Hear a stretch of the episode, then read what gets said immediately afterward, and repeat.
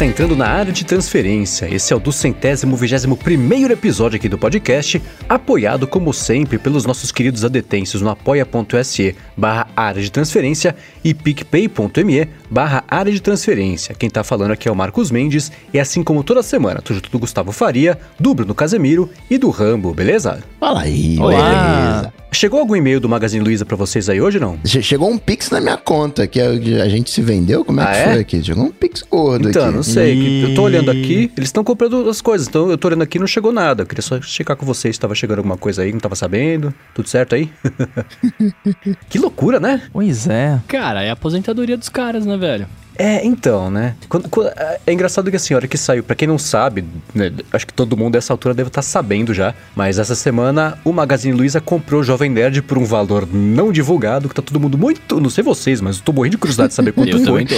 Um dia essa informação deve vazar. Só para deixar bem claro, isso... eles não compraram o Jovem Nerd a pessoa, eles compraram o Jovem Nerd a empresa. a empresa. Ah, é, né? É. é. o Jovem Nerd Corporation, né? Compraram a, a, o pacote completo ali deles. O que significa podcast, site, os canais todos Nerdologia. Os dois Nerdologia, né? Que eu descobri que tem mais de um hoje. E uhum. as outras empreitadas todas que eles têm. E eu não sei vocês, mas eu, eu, eu, fiquei é, surpreso com a compra. Mas por outro lado, isso é só especulação minha. Não sei nem se é de bom tom falar sobre isso. Mas matou, eu acho, uma curiosidade que eu tinha, porque faz uns dois, três meses, eu lembro que o Mobilon publicou no Twitter dele, ah, gente, né, eu vou abrir, não costumo abrir muito aqui, mas vou abrir pra vocês, né, eu recusei hoje uma proposta aqui de vender o Tecnoblog, que era um valor alto, que ele falou, ele não falou também quanto que era, mas que era um valor alto, porque ele queria, enfim, ele deu os motivos dele lá, eu vou deixar aqui na descrição o thread que ele publicou, então desconfio que, que pode, né, faz sentido ter sido o Magazine Luiza também nessa compra, mas só especulação minha, não tô falando que foi isso, tá?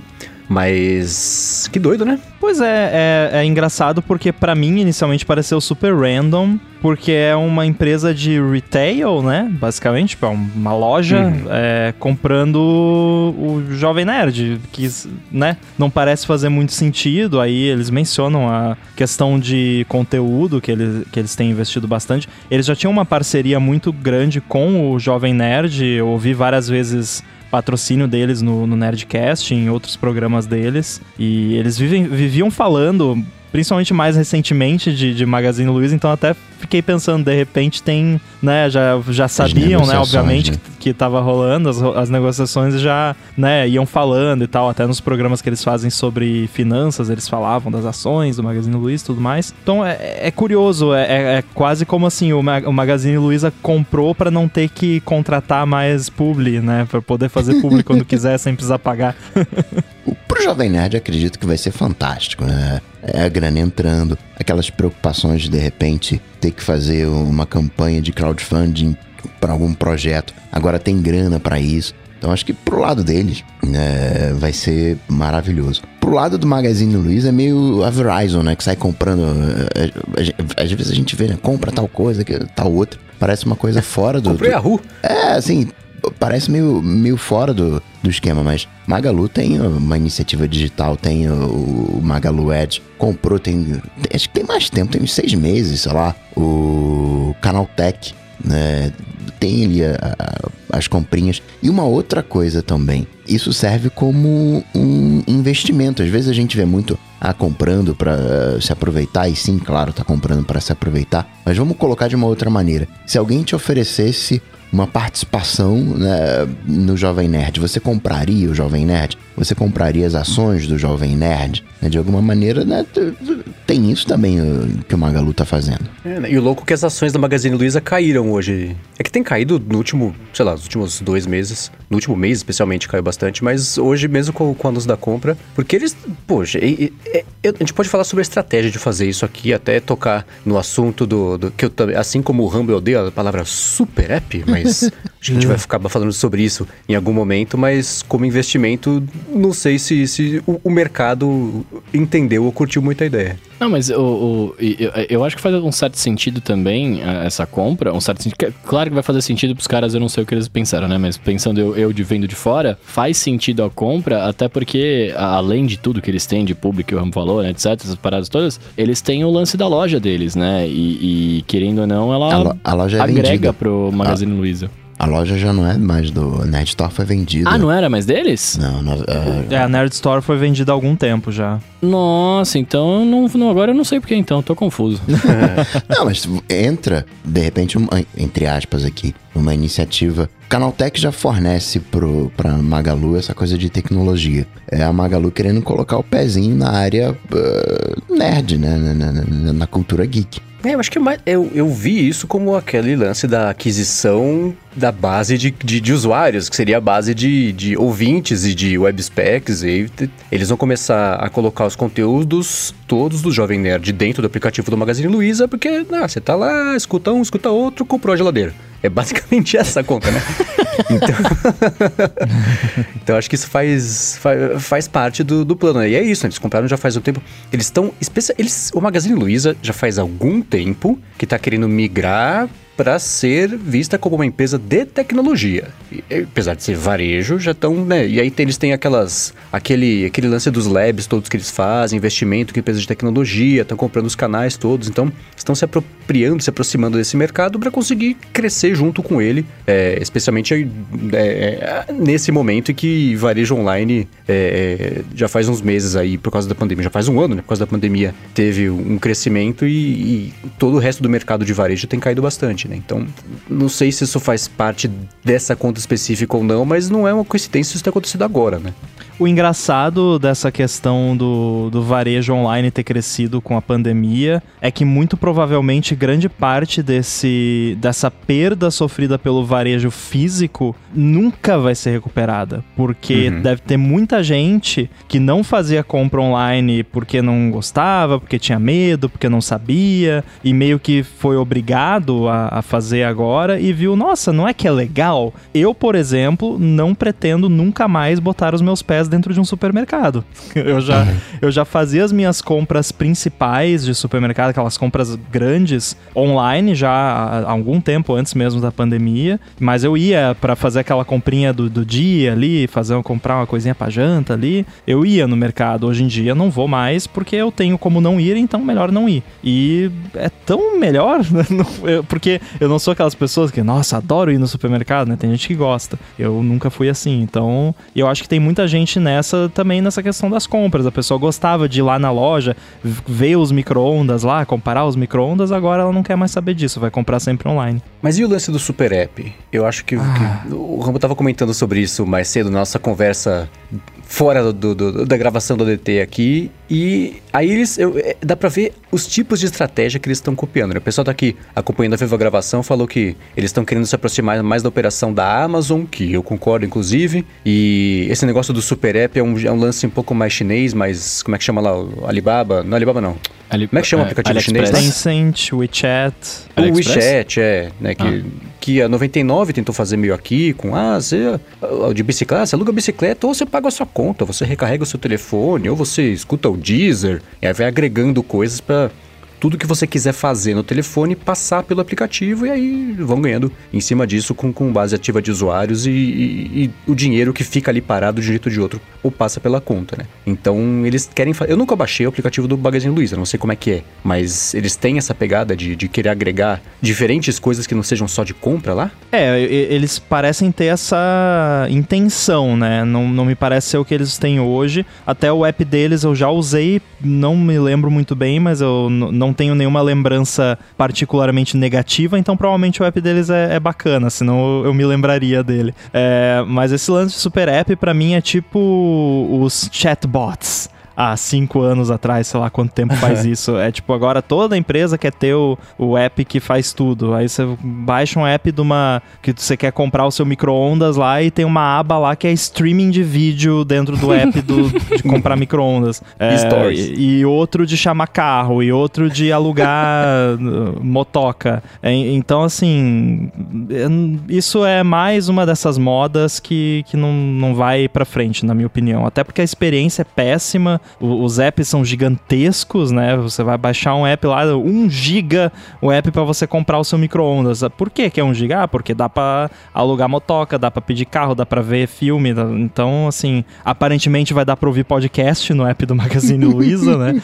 Então, uhum. assim, é, é, não sei, eu não consigo ver isso como uma estratégia sana no ambiente da, da, da tecnologia. Talvez como negócio possa parecer fazer sentido agora, mas eu, eu acho que não é algo sustentável no, no médio prazo você fazer esse tipo de coisa. E é um pouco também aquela coisa de, de, de toda empresa tem que fazer tudo, né? Daqui a pouco a, a, a, Magazine Luiza vai ter o smart speaker da, que você fala lá com a personagem deles e vai ter o, sei lá, o, o smartphone do Magazine Luiza e o serviço de streaming do Magazine Luiza. Assim, é. Hum, não. Mas se lançar AirPower, você compra, né? Aí eu vou estar tá na fila. é o Lu Power. É Lu? É. Lu Power.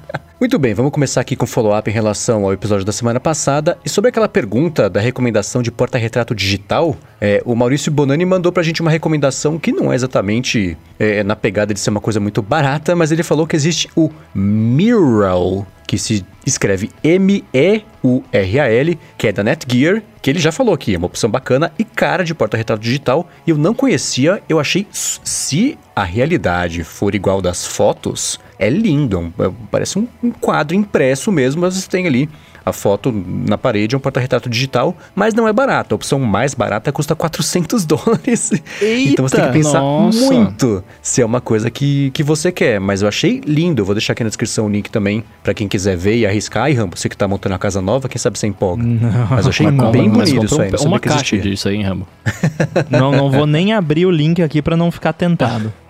É, né? Lembrou a proposta da TV da Samsung, aquela que para aparecer um quadro também na parede. É tipo isso, só que, só que menor. Isso Mas eu já vi, achei bonito, mó maneiro. Essas TV, TVs Picture Frame, né? Que não tem bezel. Exatamente, é. Então tá aí uma opção. Não é barato, mas, mas quem comprar, fala se é bom. Aí eu penso se um dia eu compro ou não. Bom, seguindo aqui então, o follow-up, né, da semana passada a gente falou do Clubhouse mais uma vez, né? E aí o Carlos Valvo tá comentando com a gente que teve exposição de também de dados de 1.3 milhões de usuários no Clubhouse. Agora é moda, né, cara, vazar dados. Eu tô pensando em vazar também os meus aqui. Eu tenho os e-mails de uns clientes que eu vou dar uma vazada também. Mas esses dados já não estavam lá é, pra Olha... vazar tem que estar tá lá, né? É sério. lista, vocês lembram da. É, era é, páginas amarelas, né? Que tinha antigamente. Uhum. É, aquilo é vazamento de dados? É exposição de dados? É, então, é, foi até foi engraçado porque a resposta do Clubhouse foi muito parecida com a do Facebook naquele caso que a gente comentou também semana passada. Exatamente. É que não, não foi falha, foi scraping, né? exatamente a mesma coisa, né? Tirando a parte de ah, é, são dados velhos. É, nesse caso do Clubhouse é um pouco menos grave é, porque não são. não tem número de telefone, não são dados. Não rolou uma maracutaia que nem rolou naquele caso do Facebook, do cara cadastrar todos os números do mundo no celular dele e sair vendo. De qualquer forma, todo sistema do tipo tem que prevenir que esse tipo de coisa seja feita. Mesmo que seja só dados públicos, um serviço que está disponível publicamente como Clubhouse não, não pode ter lá um, uma. Um, provavelmente isso foi alguma API do Clubhouse que o, a pessoa foi lá, fez um script que vai chamando a API sucessivamente para fazer um, um crawling, né? Esse tipo de serviço não deveria permitir que isso aconteça. Então, embora não seja tão grave quanto o caso do Facebook, porque não envolve número de telefone, ainda assim é algo que não deveria ter acontecido e é algo que o Clubhouse deveria simplesmente dizer: foi mal, estamos, vamos resolver, basicamente. Seria o ideal, mas o, o que que impede, por exemplo, de alguém pegar o um nome de todo mundo do, no Twitter? Vai lá e. Assim, tem algumas coisas que eu acho que a galera meio que exagera. A única informação é, era a foto, né? Que, e o nome. O, e o perfil do Twitter. Acho que eram as únicas informações ali. O resto era tudo. Quando criou a conta, quem é, deu o convite. Eu, eu entendo o que você tá falando e eu E eu até entendo a analogia que você fez com a, lista telefônica, porque de fato esses dados não são dados privados das pessoas, né? Eram dados que estavam lá para todo mundo saber e, e, é isso. Mas eu acho que tem, são dois pontos. Primeiro, é, é, é, a quantidade de informações, né, que são vazadas. Então você pega a lista telefônica, tudo bem, tem todo mundo aqui, sei lá, eu, eu, eu nem lembro quem que tava na lista telefônica, como é que funcionava isso, né? Mas lá você tava lá porque você queria estar lá, né? Era a forma de você ser encontrado. Ah, então acho que esse, esse, é o primeiro ponto. As informações vazaram sem a, a, as pessoas quererem. E eu acho que o, o, mais importante é a forma como a empresa reage, que é o que a gente sempre reclama do Facebook aqui, né? Então, assim, rolar o vazamento, beleza. Brinquei, ah, é, é, moda. Tipo, tá rolando. E, cara, querendo ou não, acho que quanto mais a gente ficar no, no mundo da internet, o tempo passa, mais vai ter mais gente tentando exploitar essas informações, né? Mas é, para mim é, é, mais o lance da, de como a empresa reage sobre isso, né? E, e aí eu já fiquei. Eu, eu tava super feliz que o Clubhouse eu gostava no começo, tá? Depois parei de usar. E agora eu já fiquei um pouco receoso, tipo, de, mano, será que eles estão fazendo uma empresa que é uma feature, né? Mas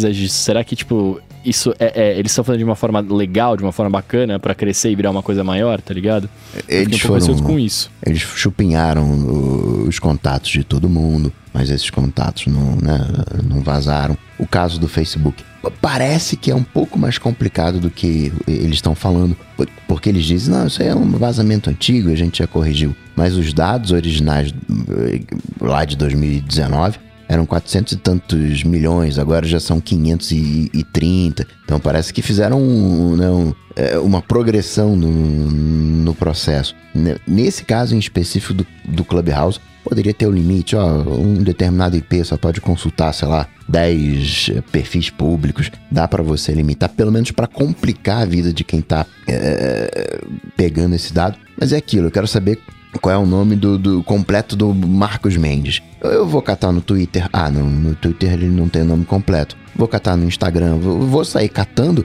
Eventualmente vou achar no Clubhouse, se, né, se é que é, tiver lá. Não, não sei, assim. É, poderia ser mais solidário o Clubhouse, com certeza. Mas não vejo eles totalmente errados. Ah, quando, quando, eu vejo uma notícia dessa, eu, minha reação é sempre assim. E se fosse o Facebook? Eu ia ficar tão revoltado, mais revoltado ou menos o resultado só por ser o Facebook. E nesse caso, é o mesmo problema, minha reação é a mesma. Ah, escute, foi o que eu falei na semana passada, né? Da cena do colateral. Você matou ele? Não, eu atirei nele, foi a bala e depois ele caiu da janela, por isso que ele morreu. Não é isso, né? Então, ah, não foi um hack, a gente teve a informação extraída aqui, pública. Não interessa, acho que é responsabilidade de qualquer empresa empresa que tem a confiança nossa, a gente está entregando os dados, que a empresa vai cuidar dos nossos dados, é responsabilidade de todo mundo não contribuir para engenharia social. Esses dados roubados agora do Clubhouse, ah, é só o nome, é o ID, é o login, o nome de usuário do Instagram, o nome de usuário do Twitter. Tá, mas isso vai ser usado junto de um outro pacote de vazamentos, ou de extrações, ou de mais um, depois de mais um. Isso tudo vai ajudando a construir um sistema de engenharia social que aí vai. Aí a situação começa a ficar pior. Aí a identidade do cara, da pessoa é clonada, aí o número o CPF aqui no Brasil, o número de segurança social dos Estados Unidos é clonado. Tanto que existe, quando no, nos lugares onde existem investigações e, e, existe responsabilidade em cima de vazamentos assim, as empresas são obrigadas a prestar um serviço de assessoria ou de ajuda caso exista algum mau uso da informação da pessoa. Eu lembro que teve algum. Foi da. Não lembro de quem que foi, não quero falar o nome da, da empresa errado, mas que teve isso, que ela foi condenada a prestar. a, a ter que prestar serviço de proteção de identidade, porque os vazamento, o vazamento de dados é, facilitava muito a, o roubo e, e, a duplicação, se ela assiste a palavra, de identidade. Então, eu acho que o Clubhouse ele, ele começou a passar e deve passar ainda pelo, pelo momento zoom dele, que é muito mais gente prestando atenção e futucando para achar falhas de segurança do que eles têm lá meia dúzia de gato pingado para resolver e conseguir evoluir a tempo. Tomara que isso não aconteça, mas é uma possibilidade muito grande, né? Porque assim como aconteceu com o Zoom, com a Zoom, não sei se dizer se aqui ela tinha que ser o Zoom ou a Zoom, é, é, é muita gente olhando, né? E o sucesso veio muito mais rápido do que eles conseguiram lidar. Tanto que até hoje é muito limitado, não estão fazendo nada, já faz semanas, estão parados e ainda só existe no iOS, ainda só para o convite. Então tem, tem essa coisa toda. Então acho que é isso, é responsabilidade de toda a empresa cuidar bem dos dados que são confiados a ela, independente do estrago que isso pode ou não causar de forma isolada, porque não vai ser isolado. Hoje é um vazamento, amanhã é outro, amanhã é outro, amanhã é outro, e é aí que a coisa começa a piorar. Então, se eu tenho uma empresa dessas, pode ter vazado só a, a foto do perfil que é pública, não interessa. Você facilitou o acesso a essa informação em uma escala gigantesca. Muito mais do que eu abrir a lista telefônica na página 715 e procurar todo mundo com o sobrenome Silva.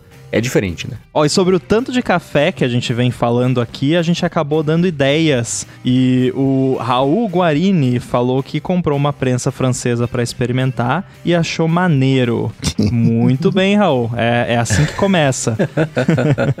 Cara, eu tô cogitando comprar uma também, mas vai ficar ainda pra, uma, pra um futuro. É. Você gosta de café mais forte ou mais fraco o gosto? Concentrado, eu gosto menos? de café mais forte. Mais amargo? É. Menos não amargo. tão amargo, né? Tem que ser mais, mais ou menos amargo. Tá, então a prensa francesa.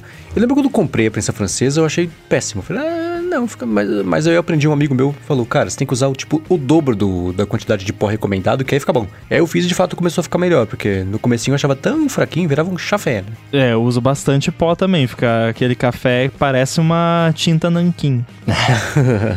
Mas é bom que ele não fica tão amargo e, e, e tem todo o lance pra. eh, Aí vai afunilando o quanto de nerdice dá pra falar sobre isso, né? Se você usa a prensa francesa, não tem papel envolvido, então todos os óleos essenciais do café, as gorduras ficam todas lá. E aí o gosto muda, até o quanto de cafeína você vai absorver tomando esse café acaba aumentando, porque a filtragem é, é totalmente diferente, porque é só o ferrinho lá que tá filtrando. Então a prensa francesa pode ser uma boa porta de entrada pra quem quiser brincar de, de café de um jeito diferente só do passado nosso tradicional aqui. Mas ele fica. Ele fica. Eu não entendi, desculpa. Ele fica mais. mais fraco ou mais forte? É, Eu vou lhe dar uma resposta cretina, ele fica diferente. Tá bom. Ele Beleza. não tem. Não é nem mais fraco. Ele feito na, na proporção recomendada pra prensa francesa, pelo- menos pra mim, pro meu paladar, ele fica mais fraco do que o café passado no, no filtro lá de, de pano ou de, de papel. Mas é só a minha impressão. Tanto que a, a cor dele muda. Você tem que usar um- o, o grão moído muito mais grosso do que seria o normal, porque senão ele vai passar pelo filtro lá, você vai beber um monte de pó de café quando, quando passa lá o filtro da prensa francesa. Mas é isso, ele fica diferente, muda o. o- é, é- é- é inexplicável, muda o gosto, não tem como falar o gosto, né? Então muda, e vai muito do seu paladar também, né, claro. Isso é a questão, vou, ó a nerdice aí, né? Porque a, o quanto você moe o café afeta muito o resultado, a temperatura da água afeta muito o resultado e até a técnica que você usa na hora de servir o café pode afetar o resultado. Então é uma coisa que você pode realmente ficar te- fazendo testes aí por dias, semanas, anos, enfim, é, é muito divertido por conta disso. Na prensa francesa, eu, quando eu moo o café, ele fica mais no tamanho daquele café que você já compra moído no supermercado, assim, é um médio, assim. E quando eu vou fazer, por exemplo, na Aeropress, já, eu já faço bem mais fininho, que aí ela já comporta, já tem um filtro de papel, porque realmente na, eu já cometi o erro de botar o café muito fino na prensa francesa e aí fica aquela terra de café no fundo da xícara. É, E dois testes legais que dá pra fazer direto com a prensa francesa são, primeiro, o de tempo que você deixa lá o café cafezando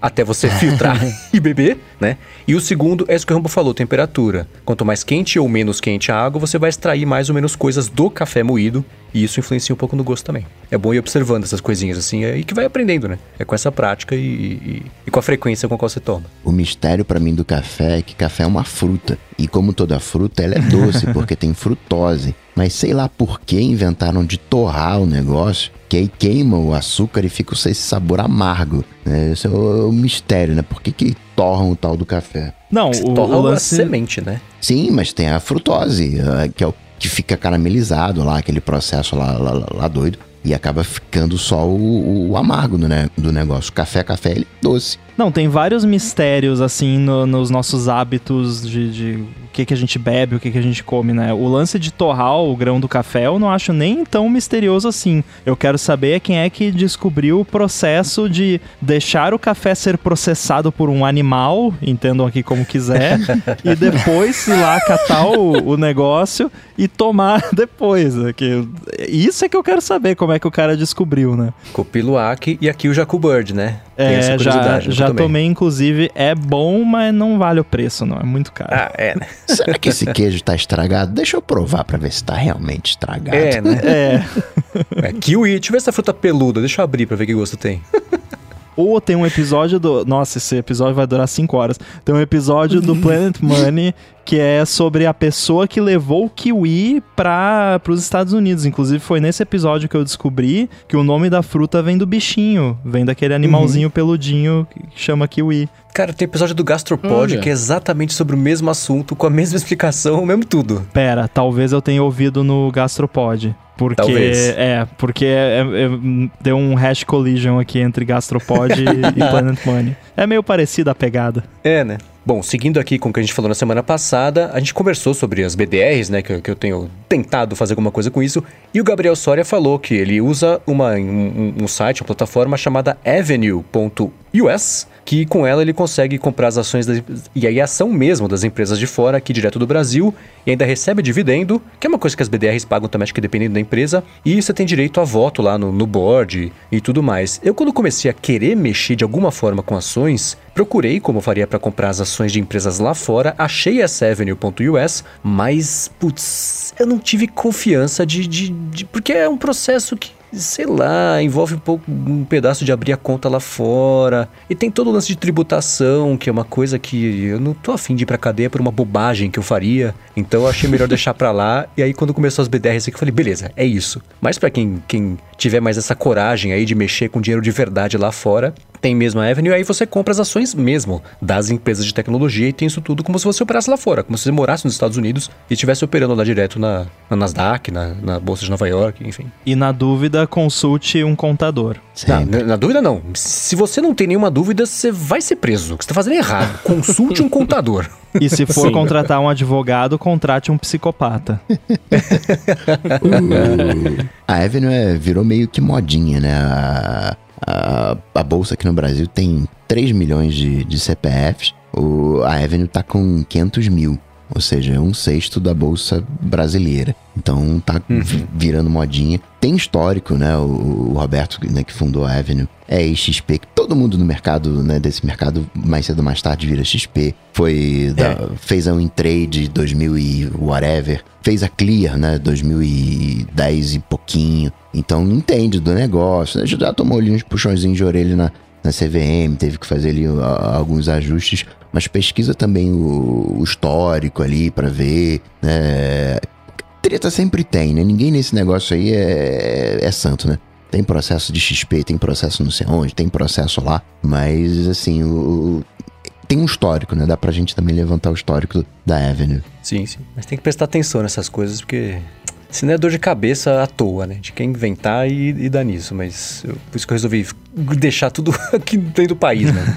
Sobre o sistema que, de alerta de AirTags, né? Que a gente tava falando na semana passada para evitar a espionagem. O Marcelo falou o seguinte, mas isso também não pode ter o efeito contrário, já que alguém que roubou né, o, algo que tenha AirTag né, vai saber que o negócio está tá sendo rastreado. É, vai. É, se, o, se o ladrão tiver um iPhone, ele vai ser avisado da mesma maneira. As AirTags não são um sistema antifurto, são um sistema para você saber onde a parada tá. Então, e, sim, se o... E isso é uma coisa boa, porque isso, uma vez que o, o no caso o ladrão foi avisado, significa que a, a, a localização foi pro dono. É, exatamente. então, assim, é, né? Mas é aquela coisa, é pra que serve cada dispositivo. As AirTags não assumindo. Bom, não tô. As AirTags não, não existem ainda, talvez nunca existam, mas enfim, o, esses produtos não são feitos como um recurso anti-furto, né? Eles são para você achar as, as coisas que você perdeu. Se fosse anti-furto, teria que ter outras prioridades envolvidas. Ah, esse, esse é, um, é, uma situação muito específica de. Não é nem de abuso, de né? Brasileiro. É, nós fomos hackeados, os dados foram extraídos. É tipo, é tipo isso. Só que é o contrário, né? O ladrão vai ter iPhone e depois de. Eu acho que depois de um tempo é depois de uns certo tempo que, que, que o sistema tenha uma certa certeza de que a pessoa está sendo rastreada indevidamente. Não é uma coisa que roubou e foi na Paulista, ele estiver no metrô, ele já avisa, né? É, e de certa forma pode funcionar também até como um, um, um antifurto no sentido de que a, a, a paradinha vai começar a apitar e digamos que seja o, o, ladrão não, não tenha como se desfazer só da AirTag, ele pode acabar abandonando, seja lá o que for que ele roubou, né? O uhum. mais irônico seria o, o, ladrão roubar uma parada que tem um negócio desse, ver que tem, e aí ir lá e roubar um iPhone para ele ser avisado se tiver. É muita eficiência. Muito bem, encerrados aqui os follow-ups em relação à semana passada e as outras semanas também, a gente colocou os follow-ups aqui no meio. Vamos pro evento principal da noite, manhã ou tarde, aqui, dependendo de que você estiver escutando esse podcast, que é o Bola de Cristal do evento Spring Loaded, que não vai acontecer em 23 de março, mas sim, que dia que é de abril? 20. 20. 20 de abril, quase um mês depois da raspagem de sobrancelhas. É, a gente vai fazer aqui o Bola de Cristal como tem feito das últimas vezes, que é no nosso esquema de lista de chutes. Na, nós quatro aqui temos acesso à pauta desse episódio e tem uma lista enorme aqui que a gente foi colocando as opções que, do que pode acontecer ou não nesse evento. E a gente vai fazer aqui seguindo a ordem alfabética aleatória aqui, em três ou quatro rodadas, o que a gente acha que pode ou não acontecer no evento, e semana que vem a gente descobre quem estava mais certo ou mais errado, para desempatar, acho que a gente está empatado aqui o segundo lugar está empatado aqui no, no, nosso placar de bolas de cristal. Então vamos começar aqui, seguindo a ordem aleatória alfabética, com o Bruno dando o primeiro chute da primeira rodada do que pode rolar no evento da semana que vem. Lembrando, aliás, uma regra extra aqui. Todo, é, acho que sim, né? A não ser que nós quatro. Aí nós quatro vamos perder uma, um, um, chute da bola de cristal, mas eu acho que. E vocês, não sei o que vocês acham, me digam que vai ter iPad, né? É, iPad Pro. Já... Meio óbvio. Então, né? assim, ao invés de falar, eu acho que vai ter iPad, né? Fala, tá, partindo da premissa de que vai ter, vamos ser um pouco mais específicos, chutar o que pode ou não ter no iPad Pro, que deve ser anunciado no evento. Pra... A gente pode fazer uma rodada só do iPad, pode ser essa ou pode ser as próximas, mas o Bruno que vai definir, é, de, dependendo do, do primeiro chute dele aqui. Ah, acho que a gente pode fazer assim, ó. Cada um tem que fazer pelo menos um chute de iPad durante as rodadas. Não precisa ser todo mundo na mesma. E tem que ser um, um, um, um chute audacioso, nada de, ó, vai traseira de alumínio. Não, tem que ser um negócio né, audacioso. É. Ah, mas vai ter sensor novo. É, de iPad esférico pra cima iPad esférico? Olha, eu gosto dessa ideia, hein? Eu gosto dessa ideia de iPad esférico. Como que ele chamaria? A esfera... Não, não sei, não sei. Eu, te, eu fiquei tentando pensar, não chegou nada. Se eu conseguir, é, se eu gritar um nome, é isso. Muito bem, caras, eu vou começar meu chute aqui. É, de eu, eu chuto coisas que eu gostaria e não necessariamente que elas são, vão ser realidade, né? Ó, eu vou, eu vou então, eu vou que vai ter um iPad mini novo com design diferente. E aí eu, eu tenho que falar qual que, é o, qual que é o meu design, porque, porque assim, eu acho que o iPad mini ele tá lá há bastante tempo, ele é muito legal. Eu, eu, eu esses dias cogitei em vender o meu Pro e comprar um mini porque eu gosto muito da, dele. É, mas, cara, eu acho que o design já deu, assim, sabe? Tipo, o, o design do, daquele formato, daquele jeito de você carregar o pencil plugado ali, que nem o, o picolezão tal. Eu acho que já chega disso e, e ele merece. É um, é, um, é um device que as pessoas gostam. Eu, eu, fiquei vendo vários reviews de artistas, inclusive, que gostam, porque ele se assemelha a um, a um sketchbook né, do tamanho menorzinho ali e tal. Então, é, é um device que eu, eu, principalmente, acho super bacana. Então, eu gostaria que ele tivesse um design mais novo de iPad Pro. E aí, sei lá, se vai que o iPad Pro novo tem design diferente, de repente a gente absorve no iPad Mini o design antigo do iPad Pro. Interessante. Eu, eu, eu diria assim, ó, iPad Mini com design novo, Bruno pontua. Não precisa ser, não precisa também martelar, não, vai ser assim o design, né? Ah, mas assim, tem que ser um design novo, não pode ser, ah, a câmera tá um milímetro mais pro, né? Tem que ser um, é, realmente... Tem que ter, eu acho que assim, tem que ser no mínimo sem o, o Touch ID, tá ligado? É um, é um, um palpite audaz. Eu diria, se eu tivesse que apostar, eu diria que vai ter o, o Mini também, vem o Mini 6, mas vem com home button, né? Botão home. Não viria shape novo, não, mas audaz, curti. E eu também tô contigo, Bruno. Adoraria. Seria muito provável, provavelmente o meu iPad. Principalmente se rolasse colocar um tecladinho. O que eu uhum. sei que é uhum. meio absurdo no iPad mini, mas. Não, mas Apple ele tem... dá um jeito. É, assim, hoje, hoje você tem a possibilidade de pôr um teclado Bluetooth. Eles até falam isso no, no site é. lá, enfim, né? Você não, não tem uma capa teclado, mas você poderia pôr um teclado e colocar ali. Então, por que não, né? Muda o design e eles dão uma, uma repaginada, assim, nesse, nos acessórios também. É, eu não sei. Eu fico pensando...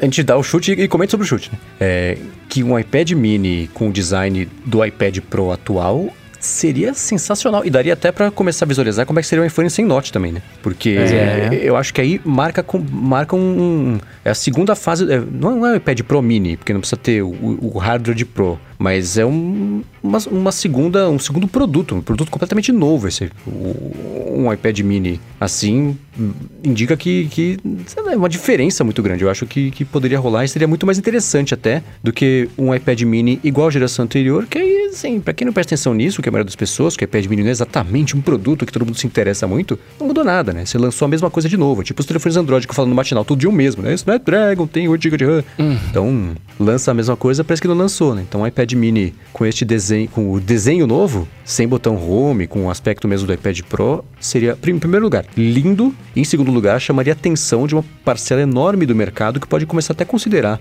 aquele, a, a ter um produto desse, porque só porque é, é, ia ser bonito e um pouco mais barato do que o iPad normal, né? É, eu acho que o que está definindo isso atualmente, além, obviamente, da vontade da Apple, é a questão de conseguir fabricar o iPad mini na quantidade que eles precisam, com os componentes que eles precisam para fazer ele com o design estilo iPad Air e de uma forma que o preço possa permanecer o mesmo, né? Porque me parece que a ideia da Apple é ter o iPad mini ali como né, um, uma opção mais em conta. É, de repente até poderia rolar aí um, um rename na, na linha, né? Podia ser o iPad Mini, iPad, iPad Pro e iPad Pro Max. Já pensou?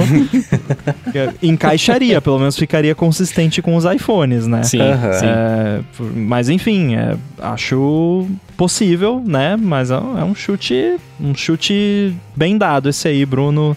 Não no sentido de é certo que vai acontecer, mas no sentido de bom gosto. Que bom, é, que e bom por último sobre isso, só fico pensando que se não existisse o iPad Air com o design do iPad Pro, eu diria, não, impossível. O, o, design é o que determina se o negócio é Pro ou não. Mas o iPad Air... Não, é. Não é o Pro, né? E aí ele também adotou, então eu acho que esse design 2 é o iPad V2, é o novo iPad, né? Então, é. É, trazer o iPad mini para esse novo essa nova linguagem visual faz completo sentido. Não, mas faz. E cara, eles não mudaram o iPhone SE? O SE não tem o design do, do 6 ou do 7 agora? Do Tolucaço? Do, do 8, 8, tem o design do iPhone do 8. 8 é. é. isso, isso. Então, assim, eles mudaram o iPhone SE porque o iPad tá na hora já, tá ligado? Inclusive, de, eu esqueci de um produto na linha do iPad quando eu tava fazendo a brincadeira dos nomes aqui. Teria o iPad SE também, que é o iPad nada. atualmente, né? que é o iPad, entre aspas, velho, só que com o processador um, um pouquinho mais novo, né? Sem nenhuma firula, basicamente, para quem quer mais barato. Então, porque o iPad mini eu já não vejo mais ele como um iPad barato necessariamente. Ele pode ser simplesmente um iPad menor, para quem quer um iPad menor. Quem quer um iPad barato, compra o iPad nada, né? Ou o iPad SE, nessa uhum. minha fantasia do renome aqui. É, mas sabe que consistência de nome da Apple é, é, é tão forte quanto a sua para criar em nome em rede social. Né? Não conte com isso. Exatamente. Por isso que eu entendo eles. Segue lá no Instagram, Guilherme Ramo 2. É, vamos lá então.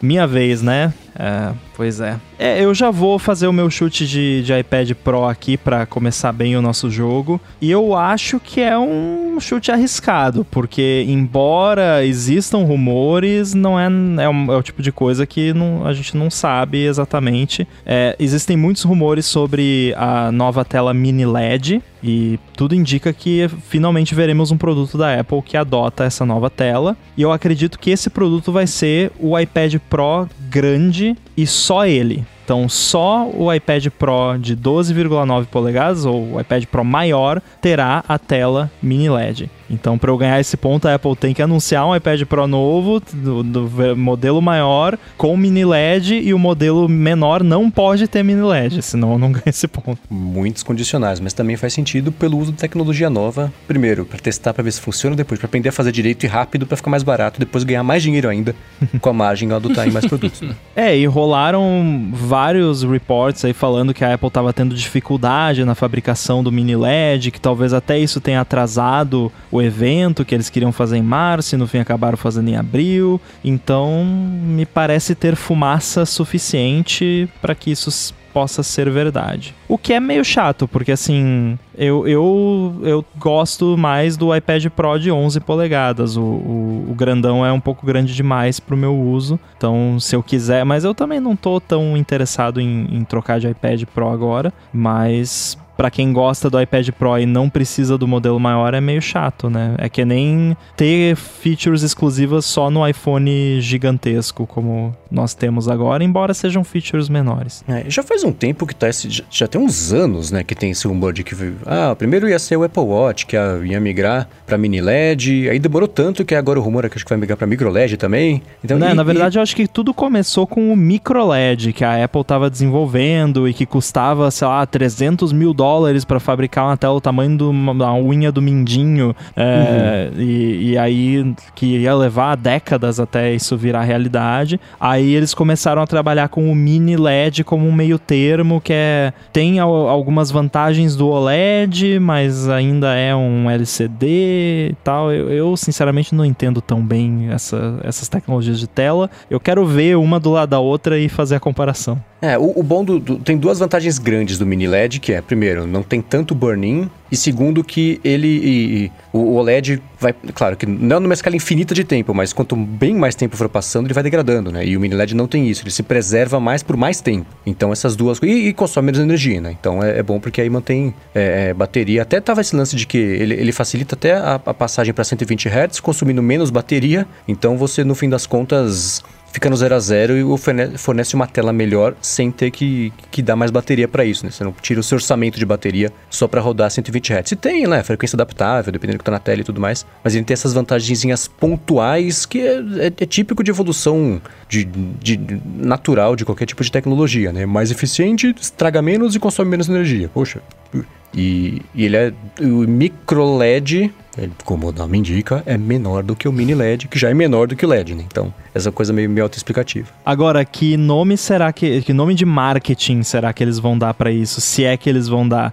Eu tava pensando que... nessa pergunta agora e eu tenho um chute péssimo aqui, mas ah, se tratando de Apple, a gente sabe que é possível. Eu acho que é, seria capaz eles deles chamarem isso de Liquid Retina XDR. Eu, eu não é, duvido. Eu, eu pensei nesse XDR também. Se bem que ela tá, tá, é, tá, proibido de falar que é melhor do que o HDR, não tem negócio desse. Reclamar. Mas só na Alemanha, eu acho. Em algum país que ela tomou um gancho. Na Austrália, Nova Zelândia, sei lá. Teve algum país que ela precisou mudar lá o, o jeito que ela vende o negócio. Falando, não, não é bem assim não, hein? Você muda isso aí. Mas é, faz completo sentido, né? Foi essa época da elegância de ter uma palavra que define, tipo retina. Uhum. Não, agora é iPhone 10R Pro Max é o Mini Liquid Retina XDR. O, o Rambo falou uma coisa, né? Uh, na na teoria de nomes ali, né, na proposta de nomes, né, ah, pelo menos faria sentido porque igualaria com o iPhone. E eu vejo hoje o iPad mais alinhado com o Mac do que com o iPhone, né? Não tem né, porta light, nem é, virou uma outra coisa. E por isso é, eu consigo ver esse novo iPad a Apple falando, ó, oh, esse iPad novo aqui, ó, esse novo chip que a gente fez aqui, o, o A whatever uh, da vida, ele é Punch M1, é praticamente um M1 aqui que tá rodando no iPad, aquele desktop class, né? Agora a comparação vai ser um M1 class chip.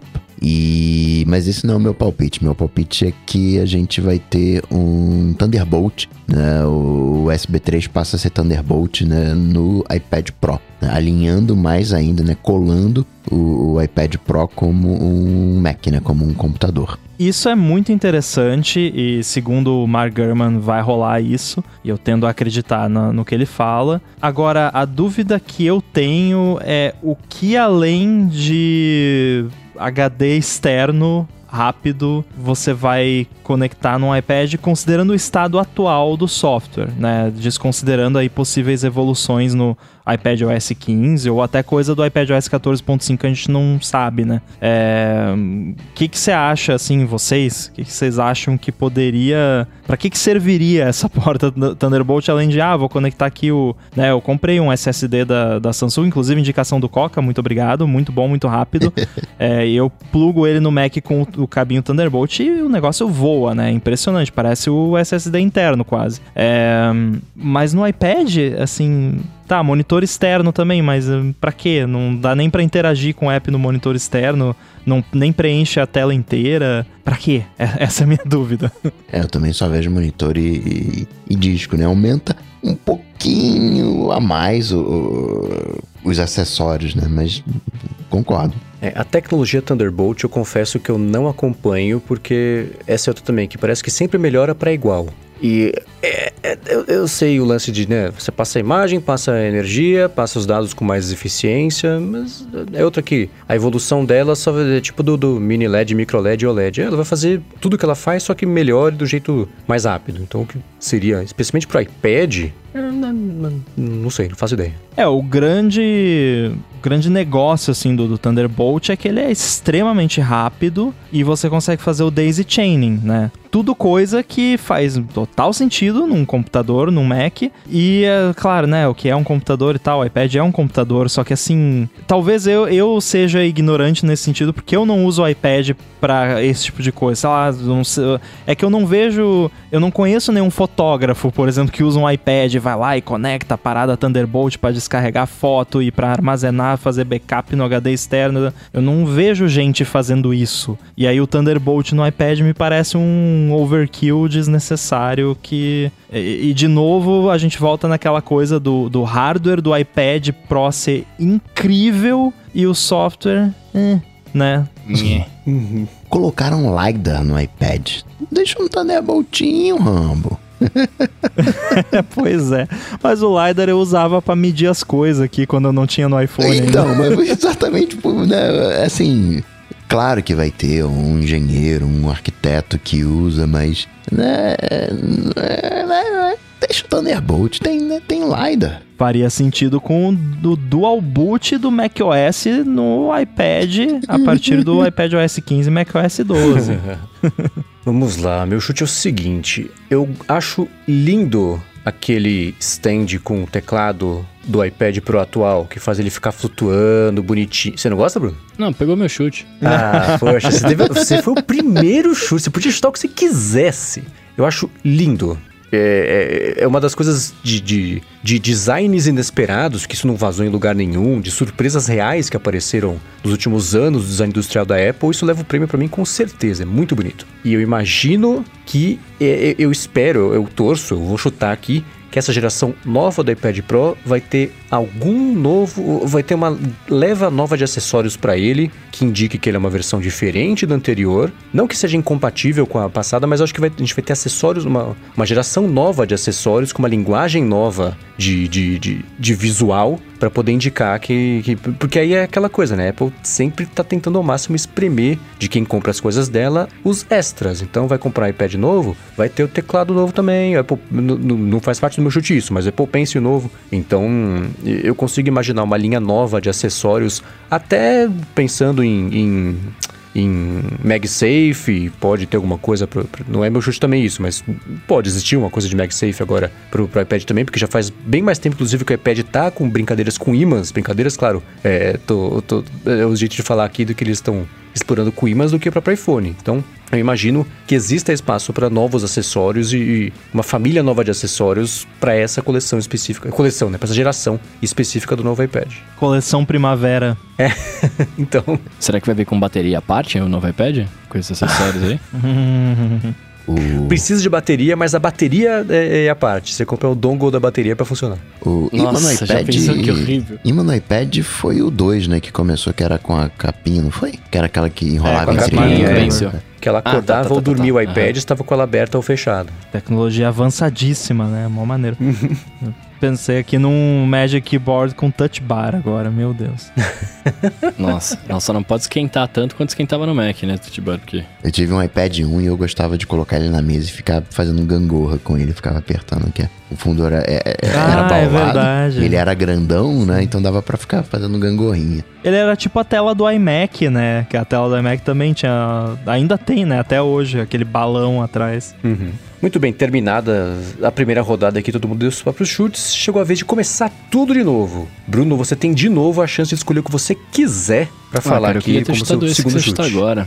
Poxa, tudo bem. desculpa, hein? Eu já tenho, eu já tenho, meu último chute ele já tá guardado no coração aqui, então ele vai ficar guardado pro último. E É, eu vou agora, cara, seguindo na linha do que, do que eu gostaria de sonho. Eu acho que assim, o, o Mendes falou uma parada do, do design dos iPads e que eles são bonitos e etc, né? Eu também acho muito bonito. Eu acho, inclusive, a gente comentou aqui, né, que o iPad Pro com o teclado no- novo, com touch, com, com, com mousepad, como é que chama aquilo? Esqueci. Sim. Com trackpad. É, com trackpad tinha ficado muito bonito. lembrava, mousepad. é, eu esqueci o nome, foi bom. É, com, lembra, eu lembrava os iPads, os iPads Pro, não, lembrava os iMacs, etc, né? E aí a Apple esses dias cancelou o, o- um dos iMacs lá e tal. Eu fiquei pensando que poderia vir alguma coisa de iMac também. É, se bem que não é o evento pra isso, né? Mas é, é o meu sonho acontecendo aqui, né? É, O meu talvez também. pudesse vir alguma coisa de iMac, né? Mais na linha do iPad Pro, parecido com o iPad Pro, né, e não, não, pequeno ou portátil, mas com a, a telona dele mais nessa pegada, mais talvez mais reta em vez de curva, né? Com cantinhos menores e tudo mais. Eu, eu tô. Eu, eu gostaria que isso acontecesse, saca? Que eu até Eu tenho também. Você comprar roubou um meu chute, tá um a um. Aí, vamos! Quer trocar?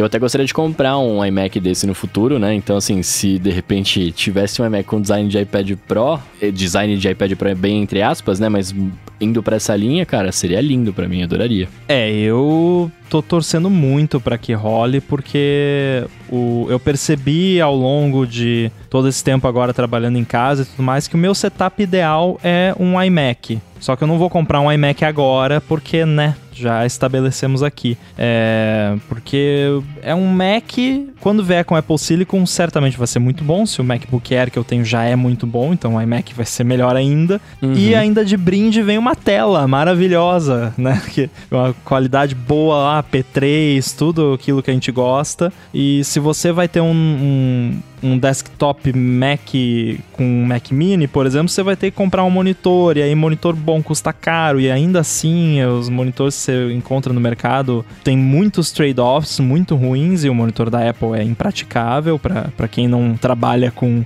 produção cinematográfica. Então, assim, tô torcendo muito para sair o, o mais cedo possível uma nova linha de iMac. É, eu ia falar que esse é meu chute também, porque ia tocar até na parte dos acessórios redesenhados. Eu acho que trocando o visual do iMac, deixando ele mais parecido com o iPad, imagina que o acessório de capa e teclado do iPad deixasse ele com o aspecto do novo iMac, que já é baseado no iPad. Então, você teria uma unificação visual da linha que começou no ano passado, inclusive, com os iPhones adotando já também, de certa forma, esse visual dos iPads recentes, atuais, do iPad Pro, que é lance da- das bordas retas e, e- e todo o lance arredondado da, da, da margem ali, da, da, moldura. Então, eu acho que se você tiver o- a linguagem visual nova dos iMacs parecendo o iPad Pro e os acessórios do iPad Pro deixando ele com a cara dos novos iMacs, você deixaria toda a linha com- com- reforçando muito mais essa, essa, o aspecto visual da linha e, e tudo ficaria bonito, faz sentido, né?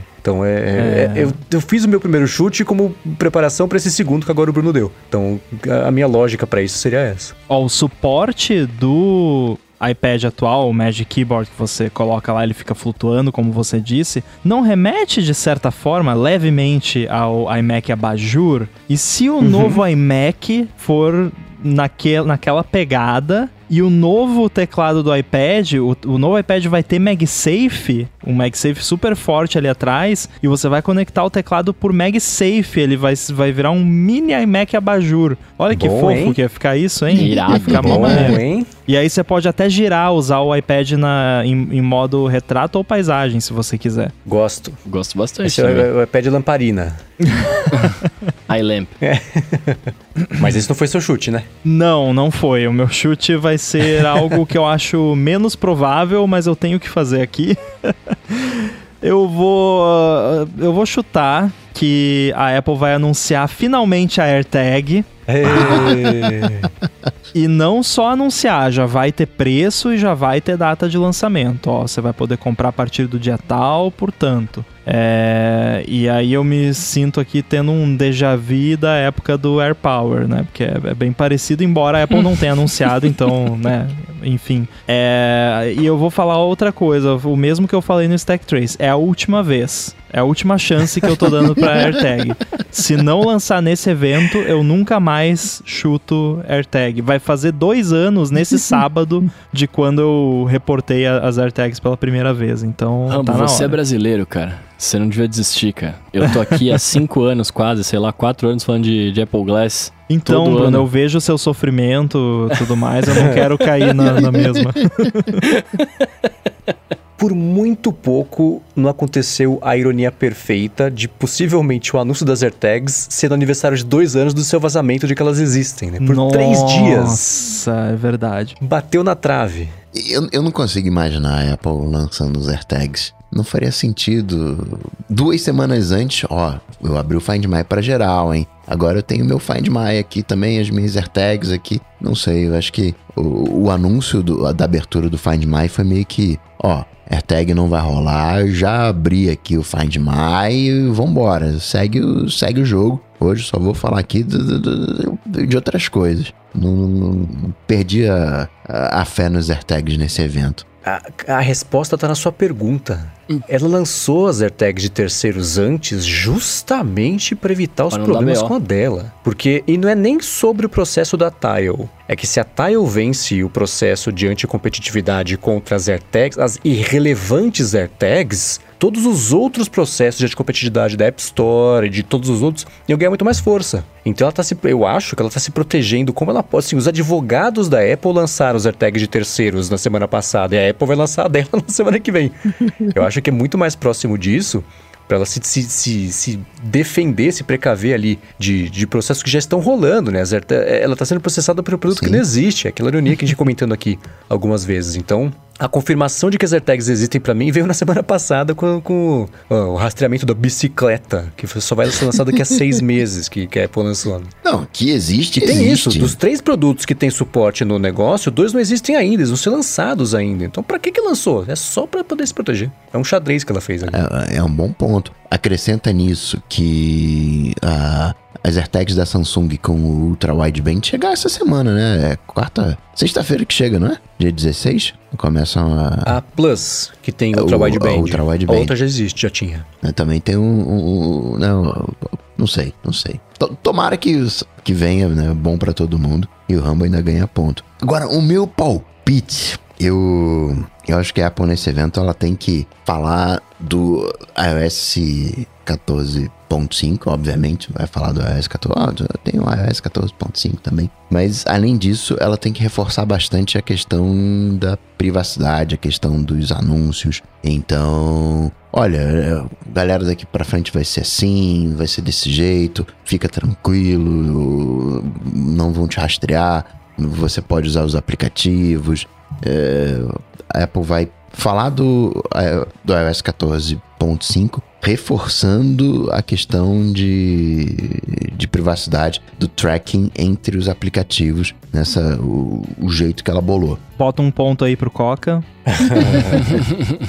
é, eu acho quase certo que vai acontecer isso, porque. Se, se bem que assim, por outro lado também, o Tim Cook tem feito, né? Tem participado bastante de entrevistas e, e tudo mais sobre esse assunto. Então isso poderia talvez ser meio que tirando o assunto da frente pra não ter que abordar ele no evento. Mas eu acho que se a intenção deles é realmente divulgar isso e, e- e passar a mensagem que eles têm pra passar, em vez da mensagem do Facebook, né? De que, ah, os pequenas empresas, enfim. é, é, faria todo sentido eles a- aproveitarem o- os olhos do mundo inteiro olhando pra eles, inclusive fazer isso no começo do evento, antes, né, do- do- dos, dos produtos pra segurar a audiência, né? Para, para, para, para, vamos falar aqui do, do App Tracking Transparency. E, e- e eu aprendi com o seu Mendes que quando a Apple fala de alguma coisa é porque ela vai falar de novo, né? Ó, os AirTags aqui, né? Ó, vai ter AirTags. Então tem que falar disso, tem jeito. Eu acho que é por aí. Eu vi a entrevista do Tim Cook pra Kara Swisher na, na semana passada. Ele deu também uma outra que participou do evento, falou a mesma coisa, é moldando a mensagem para medir que tipo de abordagem faz mais sentido ou não pro grande público. Então falou pros nerds como é que vai funcionar, depois falou do jeito mais específico ou menos, eu não sei sobre o que foi essa palestra de novo, então faz sentido agora explicar for dummies que é isso, é, você vai escolher se você quer ou não que te rastreie, enfim, a Apple vai dar o blá dela, mas faz completo sentido a menção, porque todo evento já faz dois, três anos tem o papo da transparência. Agora que no iOS 15 vai chegar como um recurso, o principal recurso de, de principal vantagem ali de emojis novos, talvez, para você instalar é o, o, uh, o, recurso de transparência que vai mudar o mercado inteiro, né? Eu vi, eu tava essa semana por, por coincidência, assim, eu falei, cara, cadê o Evan Spiegel, que é o CEO do Snapchat, que eu, faz anos que eu não vejo dar uma entrevista, tá bem confortável, escondido num buraco, tipo, não olhem para mim, convida o Sundar Pichai para falar no congresso, convida o Tim Cook, o Mark Zuckerberg, eu tô quietinho no meu app de nudes aqui, não venham falar comigo. então ele tá estrategicamente quieto no último ano, mas eu vi uma entrevista com ele depois da divulgação do resultado financeiro da Snap, que foi acho que em janeiro ou fevereiro, e perguntaram para ele, falou, cara, e aí? Ele falou, é, a gente tá prevendo que a gente vai perder muito em rastreamento entre aplicativos, na, na, mensuração da conversão dos anúncios que a gente veicula aqui. Então, sei lá, um aplicativo anuncia no, aqui no Snapchat, como é montado hoje, é muito fácil eu saber se o fato dele ter anunciado aqui, a pessoa foi lá e baixou o aplicativo e isso entra como conversão da minha campanha aqui, da campanha do aplicativo que rodou aqui no Snapchat com a mudança do iOS, vai ser muito mais difícil fazer isso, mas ele está falando, há, há, alternativas que são menos invasivas, por consequência são menos precisas, mas isso ainda existe. Então eu acho que é, é, isso como o principal recurso no momento que privacidade, felizmente, nunca esteve tão em voga, é, é inevitável que, que, isso tenha que ser explicado bem, de um jeito bem fácil e palatável e puxando a sardinha, claro, pro lado da Apple, que é o nosso lado também, que é a produção de privacidade. Tem, tem que aproveitar o holofote do evento para falar sobre isso sim. Desbloquear bloquear com o Apple Watch de máscara. Também é uma parada que eu não consigo ver eles não mostrando quando uhum. eles falarem do iOS 14.5, porque é um recurso super mainstream, tem tudo a ver com o momento atual. Muita gente deve estar tá doida para ter isso e deve ter um grande público que ainda não foi atingido por essa novidade, porque não tá ligado no que tá rolando nos betas, que nem a gente e o nosso público, né? Então é, é também o um momento disso. E eu só fiquei pensando aqui se ia ter talvez até um, um ad, né? Um, um videozinho de, de propaganda do App Tracking Transparency. Seria seria interessante ver como eles abordariam isso de, desse ponto de vista. É, ah, um videozinho. Eles fizeram recentemente aquele Um Dia na Vida dos seus, das suas informações, não fizeram? Fizeram. Que era um site, um documento que era, era uma é coisa um densa. Um panfletinho, um folder. é, nada convidativo. Então, um vídeo disso. Mas no esquema que nem que a Apple fez quando ela lançou aquele sistema do Apple Watch para crianças, que você consegue cadastrar o Apple Watch da criança no telefone do responsável, e aí é, é, mostrou como é que funciona todo o negócio de ir pra aula, controlar os aplicativos. Então, nada como um videozinho de dois, três minutos ali para contar a história de um jeito ilustrativo. Tipo aquele, aquele, aquele vídeo horroroso lá, aquele, o dilema das redes. Só sim. que feito do jeito certo, pra ficar legal e bacana de assistir. Então, faz sentido sim. Muito bem, hora do meu chute. Eu vou perder um ponto aqui, mas vou fazer que nem o Bruno e vou chutar com o coração. Aí este sim. evento, eu acho que está prontinho para ser anunciada a nova Apple TV. Opa, tomara. Não Olha. só porque já pintou a menção, o lance de suportar 8K no tvOS, exige um hardware novo, que tem que ser o HDMI 2.1, mas precisa. Apple TV é o novo Mac Mini. Ela existe porque ela existe, mas não tem motivo para existir. Então dê um motivo para ela existir, né? Vai falar sobre Apple Arcade, vai falar sobre é, é Apple TV Plus, falar que o Ted Lasso tá levando tudo quanto é prêmio que tá sendo indicado aí, talvez anunciar série nova, conteúdo uhum. novo. Então, a nova Apple TV, eu espero que ela seja anunciada junto com o motivo, da explicação do motivo por que ela está sendo anunciada, porque ela ainda existe e por que diabos custa um milhão de dólares quando o resto custa 15 dólares. Então, é a oportunidade que a Apple vai ter de, de, de mostrar por que, que a Apple TV existe, além de ser a porta de entrada para conteúdos da Apple TV Plus e, e joguinhos, porque a Apple TV Plus tem tudo quanto é TV moderna hoje em dia e não precisa mais da Apple TV fazer isso. Então, tá na hora. E mais, né? Cancelou o HomePodão e já é a dica, ó, né? Já jogou para debaixo do pano, já tirou da frente. Não, agora vamos falar do Apple TV aqui, solução para casa. Não, faz sentido. É, eu tô torcendo muito para que isso aconteça porque a a Apple TV atual já tá velhinha e na minha mudança aqui eu vou precisar de mais uma Apple TV. E eu não vou comprar uma Apple TV 4K, porque tem que sair uma Apple TV nova em algum momento esse ano. Então tá, tá na hora, tá na hora. Nem que seja só, ó, atualizamos o processador. Já fico feliz. Uhum. Eu ia te perguntar isso. Quando você fala a Apple TV tá velhinha, é só porque ela foi lançada faz tempo. Ela não tá ultrapassada em relação à capacidade dela. Ou tá? Não, não mas o que, que daria pra ficar ultrapassada na Apple TV? Eu comentei é que isso tem processador no... do iPhone o quê? 6? É, não, tipo isso. Eu, eu é comentei é isso no Stack sacou? Trace. Uh, o concorrente, a, a, Apple TV, é, é, a pior dentre os concorrentes, se você for olhar a questão de custo-benefício, porque... Não, não, claro, claro, mas o ela que eu não quis te dá digo... benefício nenhum, além de, no meu caso, por exemplo, o único benefício, assim, que eu tenho da Apple TV é poder rodar o, os apps e, e, usar os AirPods com ela, que para mim já é grande coisa, mas não vale o preço que ela custa e o processador dela é muito lento a ponto de quando eu fecho um app para voltar para home screen, a animação é meio travadinha. E vocês sabem que eu não gosto de animação travadinha, né? Justo. Não, eu, eu, eu, tô ligado, mas o que eu quis dizer foi o seguinte: ela é o único device, pelo menos eu não, eu não sou um cara do mercado de smart TVs e afins, né? Mas ela é o único device de terceiros que você pluga numa TV que tem memória interna, um sistema operacional e tem essas integrações com os próprios produtos da Apple, né? Então, assim, ela, ela não tem um concorrente direto ou não. Eu tô louco. Tem todos?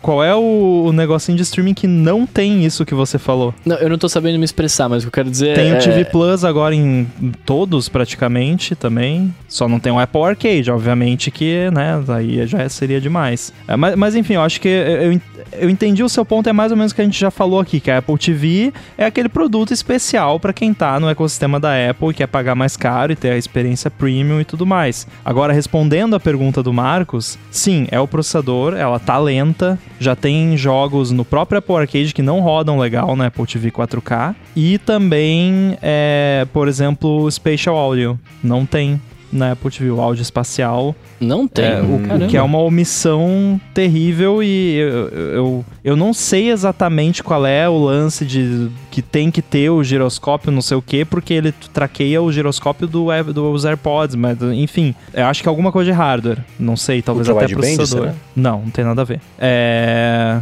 acho que ela não tem Bluetooth 5 também, falando em Ultra Wideband poderia ter o Ultra Wideband, poderia ter o Thread Radio, que na prática por enquanto não faz muita diferença, mas vai ser mais importante no futuro. Então é aquela coisa, ela tá abandonada e é, a Apple TV que nós temos hoje, que a Apple vende, é a Apple TV, né, que eu, que eu já comentei aqui, do futuro da TV são os apps. E, e não é mais assim, tipo, por que que tem uma Apple TV de 32 e outra de 64 GB? Tipo, diferença faz, assim, sabe? É, é, um produto que não, não faz mais sentido pelo preço que ele custa, com os recursos que ele tem no contexto atual. Então, nem que seja processador melhor, tira esse negócio de 32, 64 GB e mais barato. É isso que eles têm que fazer. Uhum. É, esse diferencial do espaço, não diferencial, porque é, é, é, é uma coisa inútil. Ah, agora tem, tem 32 GB, tá, e dá. É que nem, sei lá, é, é como se a Apple vendesse um Apple Watch de, de 32 e 64 GB.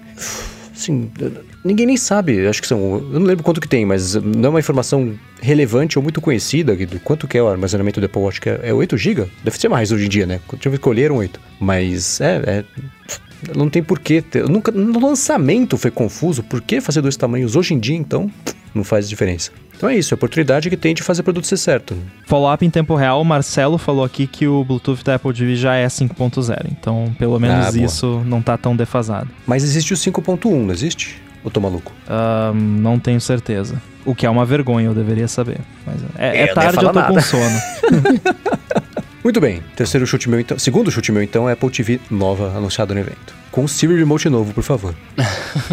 e que funcione Bom, eu... no HomePod também, aí eu vou, posso morrer feliz. Muito bem, eu, eu, vou na tua linha, Mendes, que você falou do Apple TV, de querer ter né, coisas bacaninhas lá, é, que você comentou do Apple Arcade e tudo mais. Eu vou, que aí agora é o meu coração falando, que eu sei que as pessoas estão esperando isso de mim, né?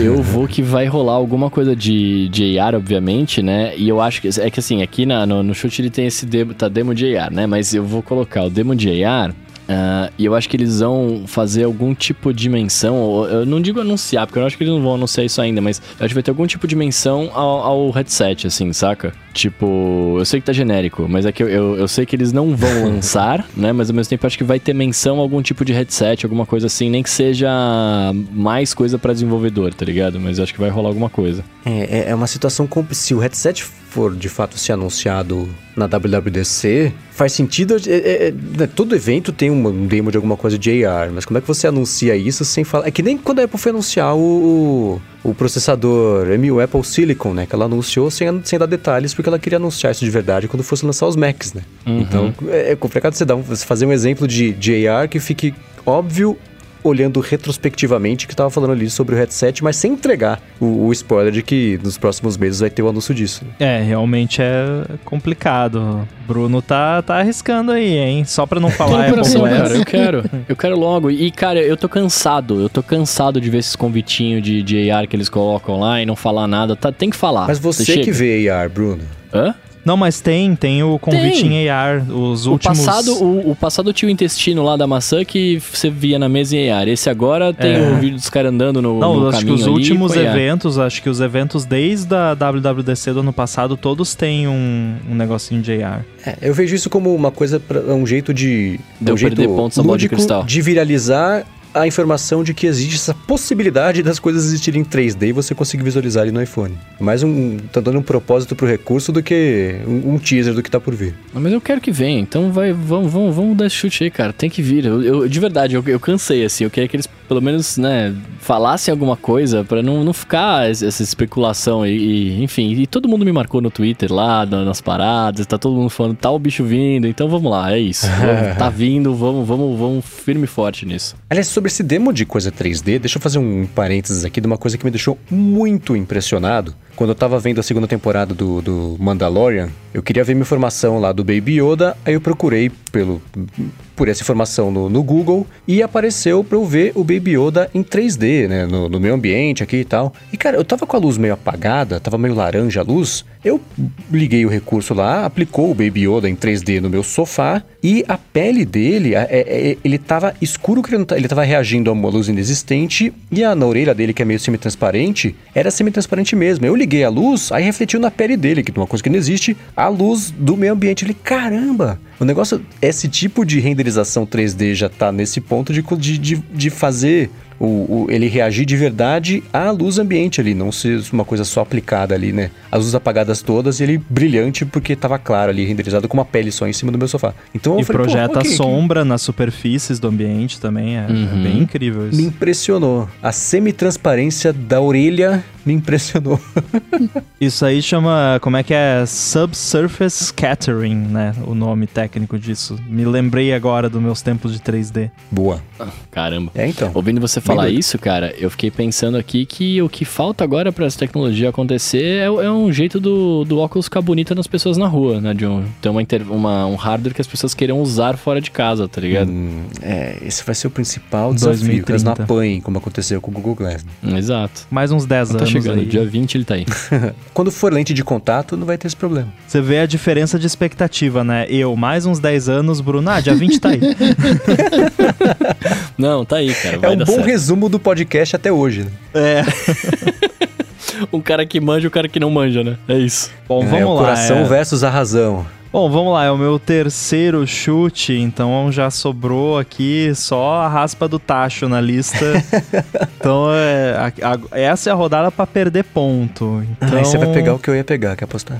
Um, não sei, não sei. Inclusive, esse item que eu estou selecionando aqui na nossa lista eu acho genérico demais. Esse aqui eu não, não vou é, chutar, é, né? que é, é, não vale. Tá. Eu vou de novo no, no iMac, é, o que é um perigo, porque se não anunciar iMac, automaticamente perdi. É, mas eu vou chutar que o novo, o, o, novo iMac, ou um dos novos iMacs que, que foram anunciados, se é que vão anunciar algum iMac nesse evento, não vai mais ser o chip M1. Já vai ser ou M outro número, ou M1X, mas não vai ser simplesmente o M1. Não vão pegar o M1 que a gente já tem e botar no, no iMac. Então tem que ter pelo menos ali um nome um pouco diferente. M1X, M1Z, USB-C, M2, alguma coisa nesse sentido. Mas você acha que esse chip ele vai, ele vai ser de fato mais, mais potente, alguma coisa assim? Ou, Com ou certeza. só um outro nome porque tá em outro device? Não, vai ser uma nova geração já do, do Apple Silicon,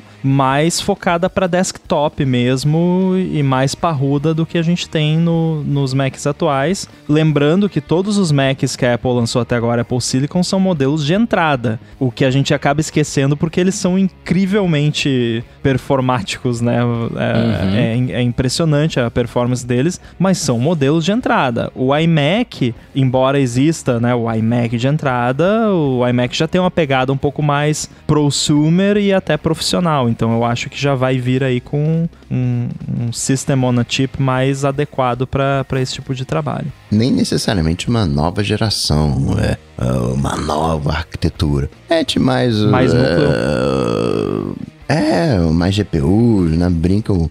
né, Aumenta o poder de fogo, né? Duplica ali os, os núcleos e tá valendo. Boa. Bom, o pessoal foi de coração aí, né? O, quando a galera fala assim, vou chutar com o coração, é o, quando a galera não tem a certeza do negócio. E aí, pra não ficar muito feio, não passar muita vergonha, fala, ah, foi coração, vontade, né? Mas- eu, né, o meu coração é autêntico, então tô aqui votando com, com coração esse, esse palpite. AirPods terceira geração, não os Pro, os AirPods nada, terceira geração. né? Eu vou contra o, o Mingão que falou que chega só no final do ano. Acho que chega agora, acho que já tá no forno. A Apple vai falar: não, tem também aqui os novos AirPods, tá chegando, né, tal dia, né, tal hora. Estão aí com um shape dos AirPods Pro, né? Sem, né? Cancelamentos de ruído, aquela coisa toda, mas um. Olhando assim, você vai, caramba, pô, né? Carinha de AirPods Pro. Pô, Coca, eu acabei de trocar o meu, cara, não fala isso. Fui no que era final do ano, eu troquei o meu, você tá me, me dando essa zica, cara? Tô Ah, às vezes não chateado, vão velho. ir aí tirar, né? Não vão mandar o Tim Cook aí tirar os seus AirPods de você. Então, Já pensou Tá ele de vir na minha casa e falou assim, queridão, vamos tirar aí? devolve aí, né? É. Devolve. É, faz sentido. Acho, acho, possível. É, já teve aí uns vazamentinhos leves de, de alguns pedaços, né, do, do- dos AirPods novos. É, e pra mim é sempre bom quando a Apple lança fone novo, porque eu acabo pegando a onda do marketing deles pra divulgar o AirBuddy. Então, tomara, tomara que o Coca ganhe esse ponto. No fim foi o Coca que roubou meu chute. Caramba. Tô recalculando aqui. É, os AirPods, eu acho que a Amazon, ela anunciou essa semana os fones novos dela, né? Os. Esqueci o, o nome, mas os, os Buds dela. Echo Buds, talvez. E. Só que eles vão lançar de verdade no mês que vem. Então por que, que ela anunciaria o negócio essa semana se vai lançar no mês que vem? É pra proteger o mercado e já conseguir garantir na pré-venda a pessoa comprar o dela e, e depois que descobriu que a Apple vai lançar o terceiro já é tarde demais. Então, eu, pela movimentação externa do mercado, eu vejo como, como bem forte a possibilidade dela lançar os AirPods 3. Como eu não vou poder chutar isso? Eu vou chutar uma coisa que eu quero que aconteça, não faço ideia do que que é e, e eu acho que eu vou perder o ponto de qualquer forma. Mas eu acho que eu imagino que seja uma boa oportunidade, até se tiver uma Apple TV nova, de anunciar recursos novos pro HomePod Mini. Que recursos são esses? Não sei, porque eu não sei o que tá fazendo falta nem recursos, porque eu não tenho HomePod Mini. Mas é uma oportunidade de... Pode ser uma coisa inútil e cretina, tipo aquele recurso de interfone, que deve ter sido usado três vezes até hoje fora de Cupertino. Mas alguma coisa que... que que ajude a lembrar as pessoas, primeiro, que o HomePod Mini existe e que esclareça que ele não foi cancelado uma semana depois de ter sido lançado, porque a pessoa pode estar achando que é o HomePod Mini que foi cancelado, não o HomePod normal. E uma oportunidade a mais de, de aproveitar o holofote para tentar aumentar ainda mais as vendas dele. Então, acho que se for falar de casa em algum momento com privacidade, um recurso novo do HomePod Mini pode entrar aí nessa conversa de algum jeito. De novo, o que, que é, não sei, mas De repente até um Apple TV, né? Eles colocam um Apple TV dentro do HomePod Mini, né? Vai que. Então, o Home. É, o Germa falou, vai ter o HomePod TV, né? Então faz sentido, né? De repente eles habi- habilitam aquele sensor de temperatura e umidade lá, quem sabe, né? Anunciam Uh, como verdade. uma atualização de software, pode ser, quem sabe. Mas eu acho mais provável eles fazerem um garage sale de HomePod original, ou um outlet, né, de HomePod original, porque não acabou ainda, vocês acreditam? É, Ela já anunciou que, que ia ser descontinuado faz o que, umas duas semanas, até mais, mais. Uhum e, e while supplies last e não acabou ainda. Quer dizer que mesmo assim o pessoal não tá comprando, então, né, vai fazer uma liquidação de HomePod. E eu tenho certeza que ela nunca vendeu tanto HomePod quanto nessas últimas duas semanas, ainda Com certeza. Assim, alguém errou muito feio no cálculo do estoque inicial, né? Que doideira. É tipo calcular hum. em metros ao invés de 100 feet. Não é possível. o estoque foi o menor dos erros nesse produto. é. Muito bem, todos os chutes encerrados. Yes, sir. É isso. Ok, então vamos para o ADT, que é a parte que você que escuta aqui o episódio pode interagir com a gente, mandar sua pergunta, se tem uma dúvida, quer saber alguma coisa, uma resposta, uma resposta não, uma pergunta curiosa e divertida, manda aqui pra gente com a hashtag ADT, que a gente pinça algumas aqui para responder o finalzinho do episódio, e foi o que o Borges fez, ele mandou pra gente sobre o papo de investimentos que a gente teve na semana passada, qual é a nossa opinião sobre bitcoins, criptomoedas, presente, futuro sobre isso, se é uma real ameaça às instituições, acabou de ficção, financeiras tradicionais. E aí? Eu acho cedo olhar Gostei da Bitcoin, resposta né? do Coca, foi só uma risada, né? o Bitcoin como, como investimento ainda é muito arriscado, né? É, é para operações, transações. Né? De repente, quando quer, né, o dinheiro tá ali sujo, quer dar uma esfregadinha e tal. Né? Tem. É, é, oscila muito, né? Tem uma alta volatilidade e isso não é legal muito para os investimentos, mas está mudando, né?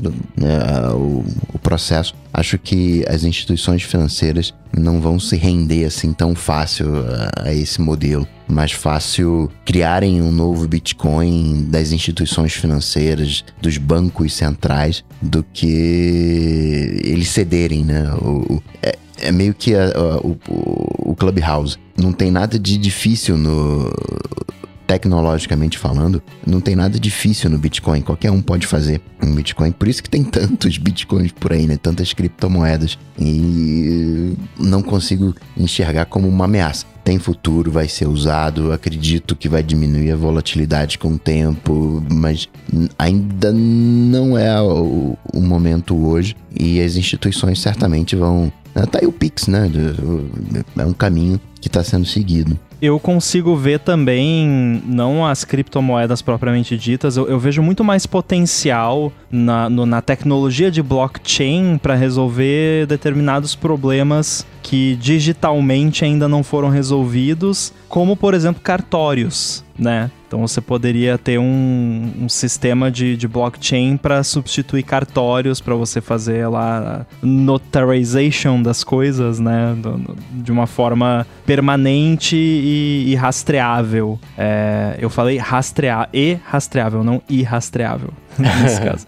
É, então eu, eu, vejo muito potencial na tecnologia para algumas aplicações, é, não para tudo, como tem né, que tem gente hoje em dia, não, agora tudo é blockchain. Não, a blockchain é simplesmente uma, um banco de dados extremamente ineficiente porque você não tem como apagar nada. É, então, é, mas eu, eu vejo uh, ele ela como solução para algumas alguns problemas que ainda não foram resolvidos, mas concordo aí com, com o que o Coca disse na questão das moedas. E, e essa, esse banco de dados ineficiente é justo a força dele, porque no caso de um, de um cartório, você não quer que esses dados sejam apagados uma eleição né, poderia ser feita em cima de blockchain, é tudo ali né, registrado direitinho. Né? O, o, grande barato do blockchain é que ele traz confiança para o processo, exatamente porque né, não é apagado. Mas do ponto de vista computacional, né? Tá aí uma das principais features que a galera quer no, no Twitter, né?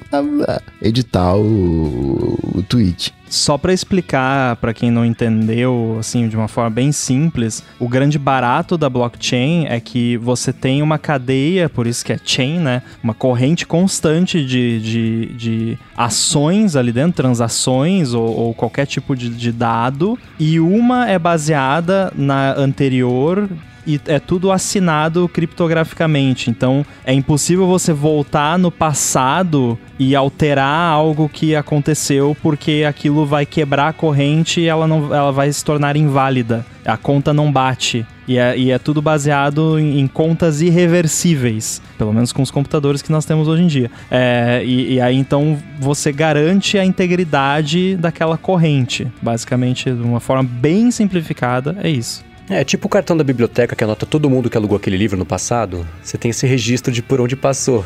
Só que com volumes diferentes e, quantidade diferente de transações de dinheiro, né? Então aquela nota de 20 quebrou em duas de 10, e depois aquela de, de, virou 5 de não sei o que, aí comprou um negócio e sobraram centavinhos, você consegue ir voltando no tempo e, e ver o histórico de onde passou. Nessa analogia do livro tem um detalhe, porque eu poderia voltar atrás no livro, apagar o meu nome lá e botar outro nome. Só que digamos que o meu nome tá lá em 2011 e, e em 2021 tem ali Marcos Mendes. Se eu mudar o meu nome de 2011 na lista, o Marcos Mendes vai virar blá, blá, blá, blá vai virar uma coisa nada a ver que não, não bate mais. Então é, esse é o barato da, da blockchain, você não consegue modificar o passado sem ferrar o futuro. É, é, tipo de volta para o futuro, né? Se você for pensar. é, né? E é descentralizado porque aí é, é, essa informação, quando ela, ela é gravada, ela é distribuída entre todo mundo que vai ter acesso a isso. Então, se você tentar alterar um, não adianta nada porque todo mundo também está validando isso, tem a sua, o seu método de verificação para impedir que isso seja, seja é, é falsificado ou desverificado, sei lá. É, tem é, centralizados, tem descentralizados, tem diversos modelos. Isso que o Ramo falou, né, de, de que você não consegue alterar com a tecnologia de hoje, porque você até consegue alterar o dado no passado e tornar ele válido. Só que você precisaria recalcular todas as operações, né? Todos os blocos futuros. Só que enquanto você está recalculando e a gente não tem computador para fazer isso muito rápido, vai alguém e escreve um outro bloco e aí já bagunçou que e, e, e assim vai.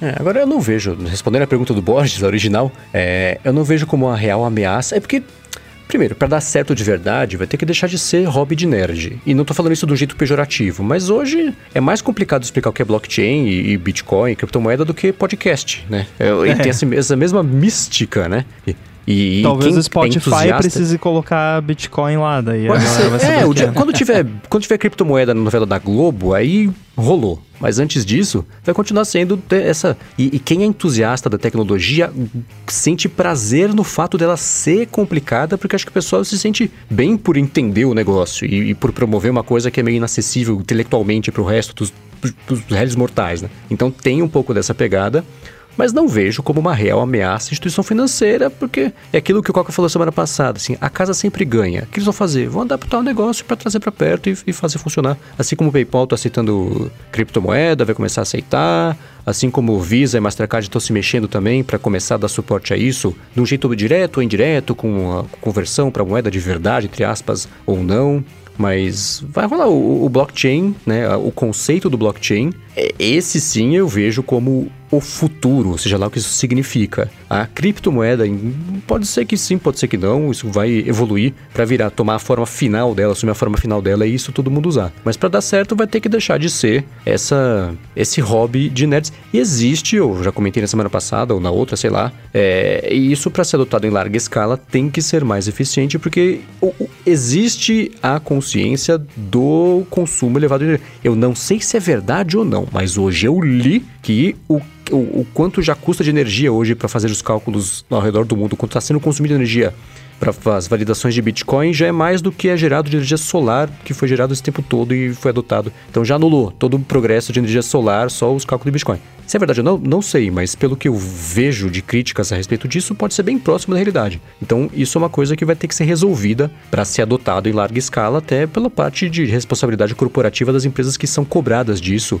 É, e relatório de transparência desse tipo de assunto é cada vez mais é, publicado e, e, e tem mais atenção nisso. Então, esse é um assunto que vai sim ser discutido sempre quando o assunto for Bitcoin, criptomoeda e blockchain. E, e outra coisa também, né? Hoje, a menor parte do, do Bitcoin, né? O Satoshi, ele tá valendo coisa de. É, um terço de centavo, se eu fizer as contas certas. E pode ter um, né?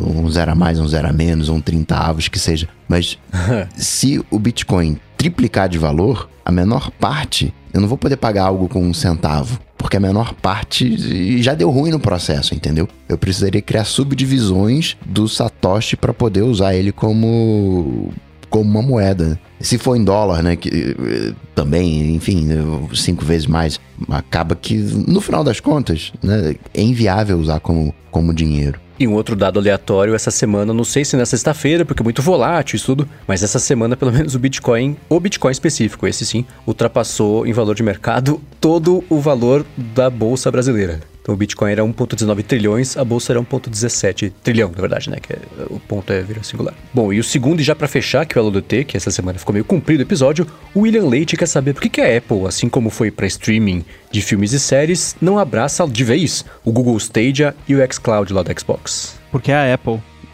É, é isso que eu ia falar. Porque eles acham que eles conseguem fazer tudo o que eles querem fazer e, cara, o Apple Arcade, no fundo, no fundo, ele é um, é um bagulho de jogo que ele quer competir com, com os grandes jogos que tem por aí, tá ligado? Então, de novo, eles têm o MOBA deles, eles têm um monte de coisa, agora tem os clássicos voltando lá, eles querem porque querem fazer isso virar, então é simplesmente por isso. É, é por aí. É, ao contrário de streaming, filmes e séries, essa coisa toda aqui, não é um, aquele negócio, como é que é o jogo de soma zero? Eu não sei a tradução para isso. Soma zero. É, então, para não ser isso, o Google Stadia e o xCloud, é, é, a Apple, ela, a, a, ela aceitar isso é um risco porque o Eco Arcade é pior. Melhorou muito com jogos clássicos? Sim, mas é, são, são categorias diferentes de, de existência, um, um xCloud e um Google Stage em relação ao, ao Apple Arcade. Então, se a, ainda mais se a Apple quiser insistir que a Apple TV é o negócio da central de jogos, a gente começou, comentou semana passada, fecha completamente com a ideia do Apple Arcade. Mas aí ela não, não pode abrir para esse nível de concorrência, primeiro, porque são lojas paralelas, já, já esbarra no outro assunto que podia ser um episódio inteiro sobre isso, e, e ela tá numa, numa categoria inferior, ou diferente pelo menos, em relação a esse, ao Stadia e ao xCloud. Então, não faz porque ela sabe que ela vai sair perdendo. Tipo o iMessage no Android, que ela fala, a gente vai ajudar mais a concorrência do que se sair bem na situação. Então, corta. É, enquanto a Apple insistir nessa coisa que ela, que ela fez aí de não, cada jogo tem que ser um app separado na App Store, essa coisa não vai rolar na, na App Store. Eu acho que a, a maior esperança disso acontecer é o, a, o antitrust, né? Vamos ver o que rola aí nos próximos capítulos. O Apple tive ganhar um Safari. Também. Muito bem, se você quiser encontrar os links aqui do que a gente comentou ao longo do episódio, entra no área de transferência.com.br ou dá mais piada aqui nas notas do episódio. Como sempre, Eduardo Garcia, obrigado pela edição dos, pod dos podcasts, não só desse, mas dos outros 221, o 220, que esse é o 221. Obrigado também aos apoiadores, aos queridos adetensos em apoia.se barra área de transferência e picpay.me barra área de transferência e transferência, acabou a dicção. E, claro, muito obrigado também, Bruno, Coca e Rambo, pela co-apresentação aqui de mais esse episódio do ADT. Excelente, sempre um prazer e uma honra. Já tô sentindo aqui mais um, uma bolinha de cristal balançando aqui no, no meu cinturão para falar comigo. Vocês sabem, sai lá no Google, bater Coca-Tech que a gente troca uma bola. Maravilha, eu sou arroba underline inside lá no Twitter, Guilherme Ramo 2 no Instagram, como já estabelecemos aqui, a consistência de nomes tão boa quanto a da Apple. Também pode conferir o Stack Trace lá no 9to5mac.com. Valeu. Show, meus amigos. Eu sou arroba Bruno underline Casemiro no Twitter, no Instagram, no TikTok mais próximo de você. Muito obrigado a todos aqui e, por favor, vá lá, nos avalie no, no seu podcast, seu agregador de podcast favorito, que a gente precisa muito disso. Muito obrigado. Boa, eu sou MVC Mendes no Twitter e no Instagram. Também apresento o Loop Matinal, podcast diário de segunda a sexta do Loop Infinito e escrevo todo domingo a coluna semanal do ifeed.pt. É isso aí, né? Tudo dito posto, a gente volta na semana que vem. Valeu. Falou. Tchau, tchau. Falou. Falou.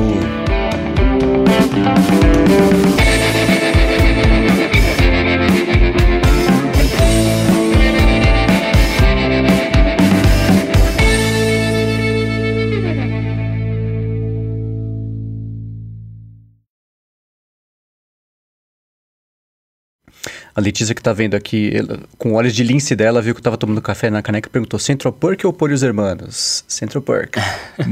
Boa. Comprado no Central Perk dos estúdios lá da, da, da Warner em Los Angeles. Ó. Oh, pouca Essa coisa eu lavo não, com hein? cuidado, eu lavo com bastante cuidado para não quebrar.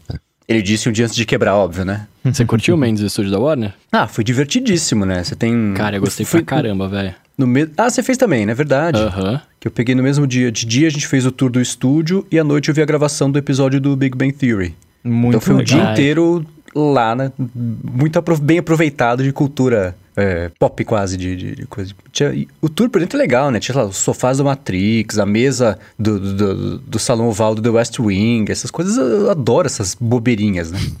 Então foi ah, bem eu acho animal. Eu sentei na no coisa do Friends lá pra tirar foto, tá ligado? É, tem o café ah, completo legal. lá, né? É, não, é animal. Eu nem gosto tanto de fui... Friends, mas eu faria a mesma coisa. É, não, eu também, eu não gosto tanto, mas eu achei animal. Ah, quando eu fui, não, não tava tendo nenhuma gravação, tá ligado? É. Mas é. a gente conseguiu visitar muita coisa, tipo, liguei o farol do Batman lá, né, o bate-sinal e tal, foi, foi bem da hora. E, e, mano, eles contando, eu não tinha essa noção na época, né, eles contando que eles gravaram lá o Friends e os caras nunca foram pro Central Park, tá ligado? é, tem a cena que é da Phoebe correndo no Central Park, é lá em Los Angeles, uma esquininha, né, que estúdio eles fazem isso. É. A mesma esquina, você filma de um lado parece Nova York, e filma do outro parece Chicago, é tudo Cara, propósito. E, e aí ele mostrou o ângulo pra gente. Ele falou assim: não, os caras filmavam daqui, vem aqui pra você ver, não sei o que. E eu olhava e falava, nossa, é aqui mesmo, tá ligado? E, tipo, os caras não saíram daqui, né? É, é, e é, é bizarro o tamanho dos estúdios. Eu não, eu não esperava que era, fosse tão gigantesca a cidade, assim, nossa, saca? Os assim, caras constroem mesmo, né? cidades inteiras, né? Sim. O mais recentemente, até eles nem constroem mais tanto. Eles constroem só o pedacinho onde o personagem tá e o resto é tudo green screen, né? Faz o uhum, virtual é. backdrop lá. Sim, sim, sim. Mas foi um, um rolê legal. Quando eu fui lá, eles estavam gravando um episódio de. Uh, Supergirl, chamou Supergirl, né? A série. Hum. É, é, e estavam gravando também Pretty Little Liars, que eu lembro que minha cunhada reconheceu uma das atrizes lá, mas a atriz não veio falar com os réis mortais, estavam fazendo o tour do estúdio, né?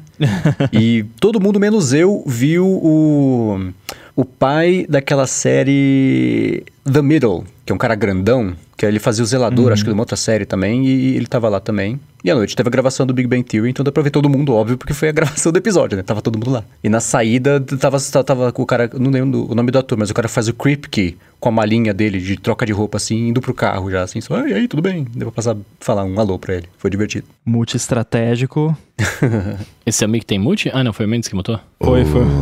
Ah. Eu mutei aqui agora pra, pra mover o microfone sem incomodar todo mundo. Agora, o problema é que, do jeito que eu tô, quando eu dou mute e continuo falando alguma coisa, a linha se mexe. Então, a linha continua se mexendo quando eu muto, né? Uhum. Inclusive, a gente achou que você tinha falhado, mas foi, foi um multi, multi de teste. É, esse é um detalhe aqui do meu setup novo. Não tem botão de multi, então... Putz. É, esse é meio que não tem. É.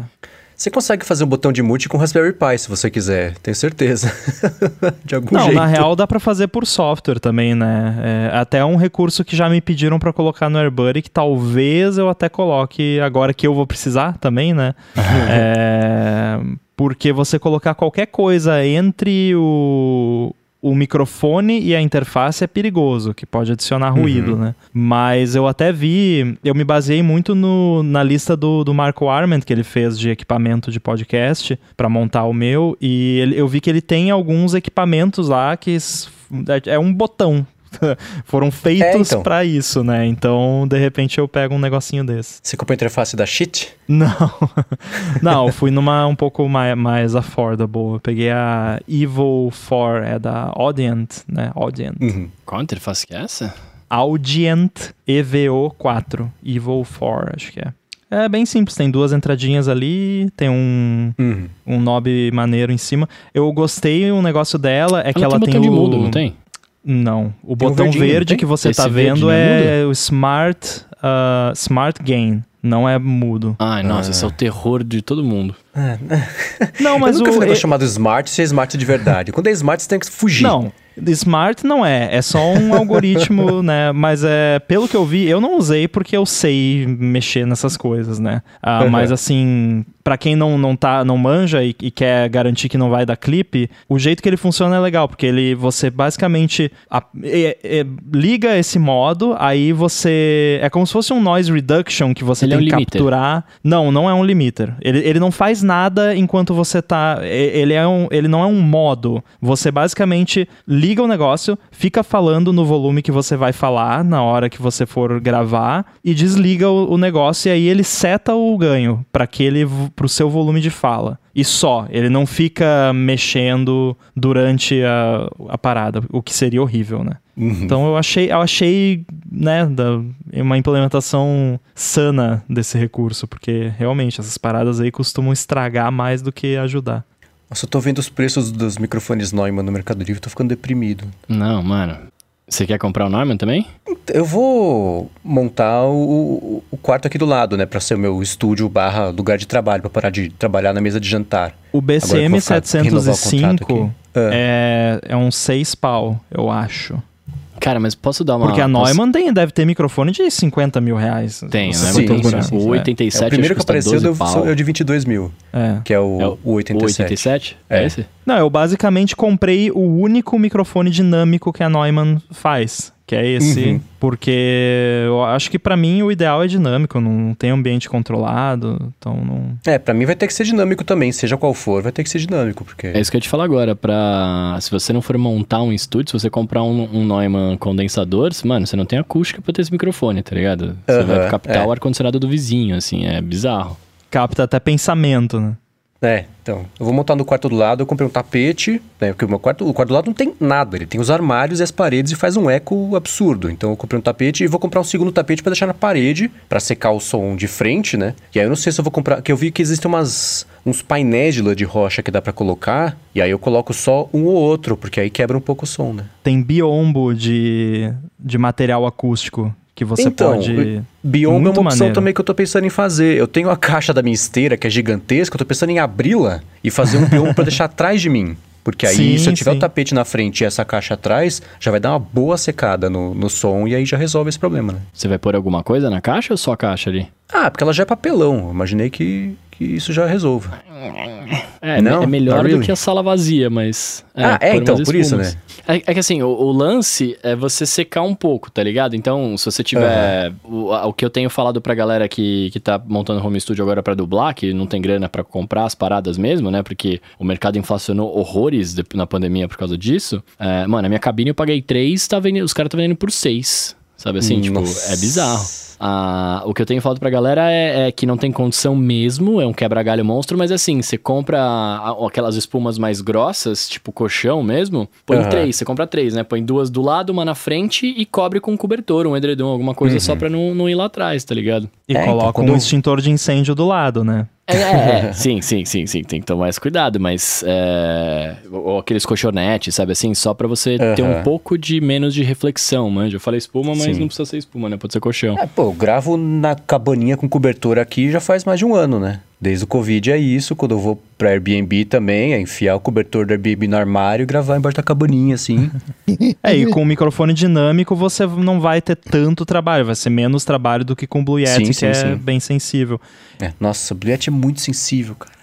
Vou colocar um tapete, eu acho, no, no meu estúdio novo. Ele é meio comprido e no lado oposto, assim, de comprido, onde fica a, onde vai ficar a minha mesa, tem uma janela de vidro, né, que não é legal. E Uhum. aí vem barulho da rua, assim, é um carro passando lá longe, mas você escuta, né? Ou alguma criança Aham. gritando, alguma coisa. O make pega, mano. Aí, é, aí a minha ideia é colocar esses, es- esses biombos de, de material acústico pra criar tipo uma paredezinha entre Sim. essa janela e onde eu vou ficar e ver ali como é que fica a acústica com tudo lá dentro, mais um tapete. Acho que vai ficar ok, vai ficar bom o suficiente, ainda mais com o mic dinâmico que não, não vai ser tão sensível. É, uma coisa que ajuda pouquinho, mas ajuda, eu pus uma cortina. Eu nunca tive cortina no quarto, eu pus recentemente e, dá, e ajuda um pouco. Não resolve nada, mas assim, o, o grito fica 10% mais fraco. Se alguém grita lá fora, se for agudo.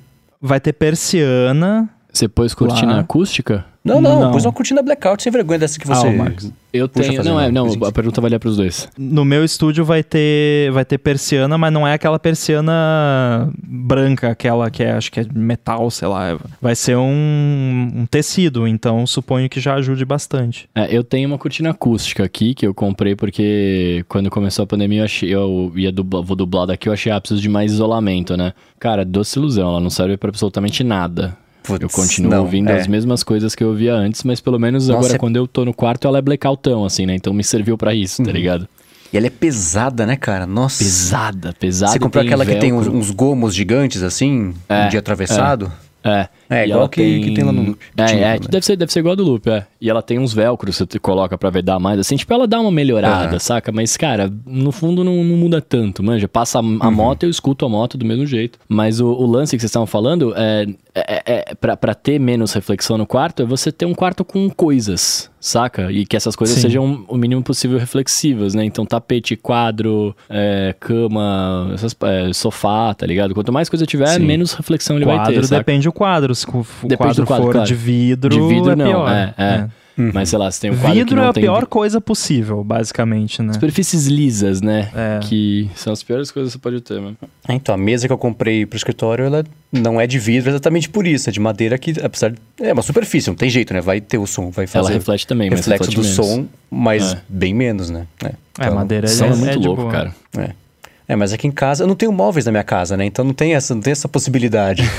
eu tava vendo agora, antes de gravar aqui, aquela série 12 Jurados da Netflix. É. E aí tem um dos episódios que, que tem lá, os dois personagens vão lá e pegam uma casa e destroem a casa, começa a derrubar as coisas. Eu falei, putz, se viesse fazer isso aqui em casa, ia ser, putz, derrubei a estante. Pronto, acabou. Não tem mais o que derrubar. ia derrubar um copo só pra ter mais uma coisa. Mas só, né? Não tenho móveis aqui. Agora que eu lembrei, uma parada estranha do, desse meu estúdio lá é que, assim, pe- pelo que eu entendi, pelo que a arquiteta explicou, era um quarto com sacada. E aí, pra aumentar o quarto, fecharam a sacada. Ah, aham. Só que aí ficou, tipo, onde era a sacada, ficou tipo um aquário, assim, sabe? De, de vidro. Porque tem vidro na frente e tem um pouquinho nos lados também. Então ficou uma Uhum. parada bem. Ficou legal até, só que. Eu gosto. pra um- Não, pra um estúdio não é o ideal, né? Ah, Mas não, aí também, se fosse pra desfazer isso, ia custar uma fortuna, ia ter que pedir autorização do condomínio, não sei mais o que. Hum, não, é porque deixa altera a fachada, né? É, não, deixa assim. O meu. É, é o lugar onde vai ter a TV? Vai ter. Não, não, não, não. Se fosse lá, eu tava ferrado. Porque lá é realmente um aquário, né? Porque tem vidro Por até isso em que eu cima, pensei, né? é? Nossa. Não, não, não, não. Vai, é outro lugar. Ah, mas eu acho legal esse aquário aí. Não, não, é mó maneiro, pô. A área lá de cima, que, que, que é um aquáriozão mesmo, que é quase tudo de vidro, meio é, estilo Apple Store. Claro que o vidro não é. né? É. Até eu queria. Eu, eu cheguei, a, cheguei a, a ver lá e tal, pô, quem sabe a gente troca isso aqui, faz uma parada mais vidro mesmo, né? Porque Uhum. deu pra ver que fizeram mais on, on a budget, né? Não que eu não esteja on a budget, mas de repente dava pra dar uma incrementada. Mas aí Claro, é de alteração de que você tem fachada, ia demorar, então esquece. Tá Justo. bom assim. Já O tá meu- feito. O meu AP tem varanda no quarto lá também. Eu vou ver se eu posso fazer isso quando eu ficar pronto. Se eu posso fazer virar um aquáriozão. Eu acho da hora. Você pode, cara. Geralmente o- a única treta é que você tem que pedir permissão pro condomínio, daí eles fazem lá uma reunião dos anciãos, sei lá, e, e falam pra tá É, bom, pode fazer. Se já tiver apartamento que seja fechado assim, aí. Melhor Não, ainda. é que o Não, prédio for tá o primeiro, né? aí é. Então, Ah, não, é. então tipo, eu não sei qual- Ah, quais vão ser as regras, né? É, Então, não, no tipo, tô começo as regras tem vão que ser esperar cumpridas construir pra definir, né? ferro e fogo, né? Não, mais ou menos, né? Verdade. Porque acho que é, é o próprio condomínio que define isso, não é? Nas reuniões, quando ficar pronto. é, tipo, convenção de, de condomínio, né? É. O Jonas até comentou aqui de varanda gourmet. Isso é uma parada que, que depende da, da- muito da questão de urba- urbanismo, zoneamento né, da cidade. Eu sei que em São Paulo tem uma- um lance lá de quantos por cento do, do, do prédio pode ser ocupado por área interna. Aí, pro pessoal poder vender apartamento pequeno como sendo maior, eles fazem uma varanda gourmet enorme. E aí, tipo, Sim. 90% de quem compra vai lá e fecha, porque é- essa lei ela só cobre a construção original. Se você quiser reformar Uhum. depois, você reforma. Então não faz o menor sentido. Mas é isso que vai acontecer no meu. Eu vou fechar É. a varandona pra ficar com o apartamento maior, tá ligado? Ah, Claro. é? É, a ideia é essa, né? Sim. Uhum. Eles já fazem pensando nisso. Isso é tipo o Mac Vings, você tem que comprar um monte de dongle. É tipo o É. dongle do apartamento, tem que fechar O dongle do pra ter apartamento. uma sala. É. É um pouquinho mais caro que o dongle do Mac. Olha, depende do dongle, viu? É.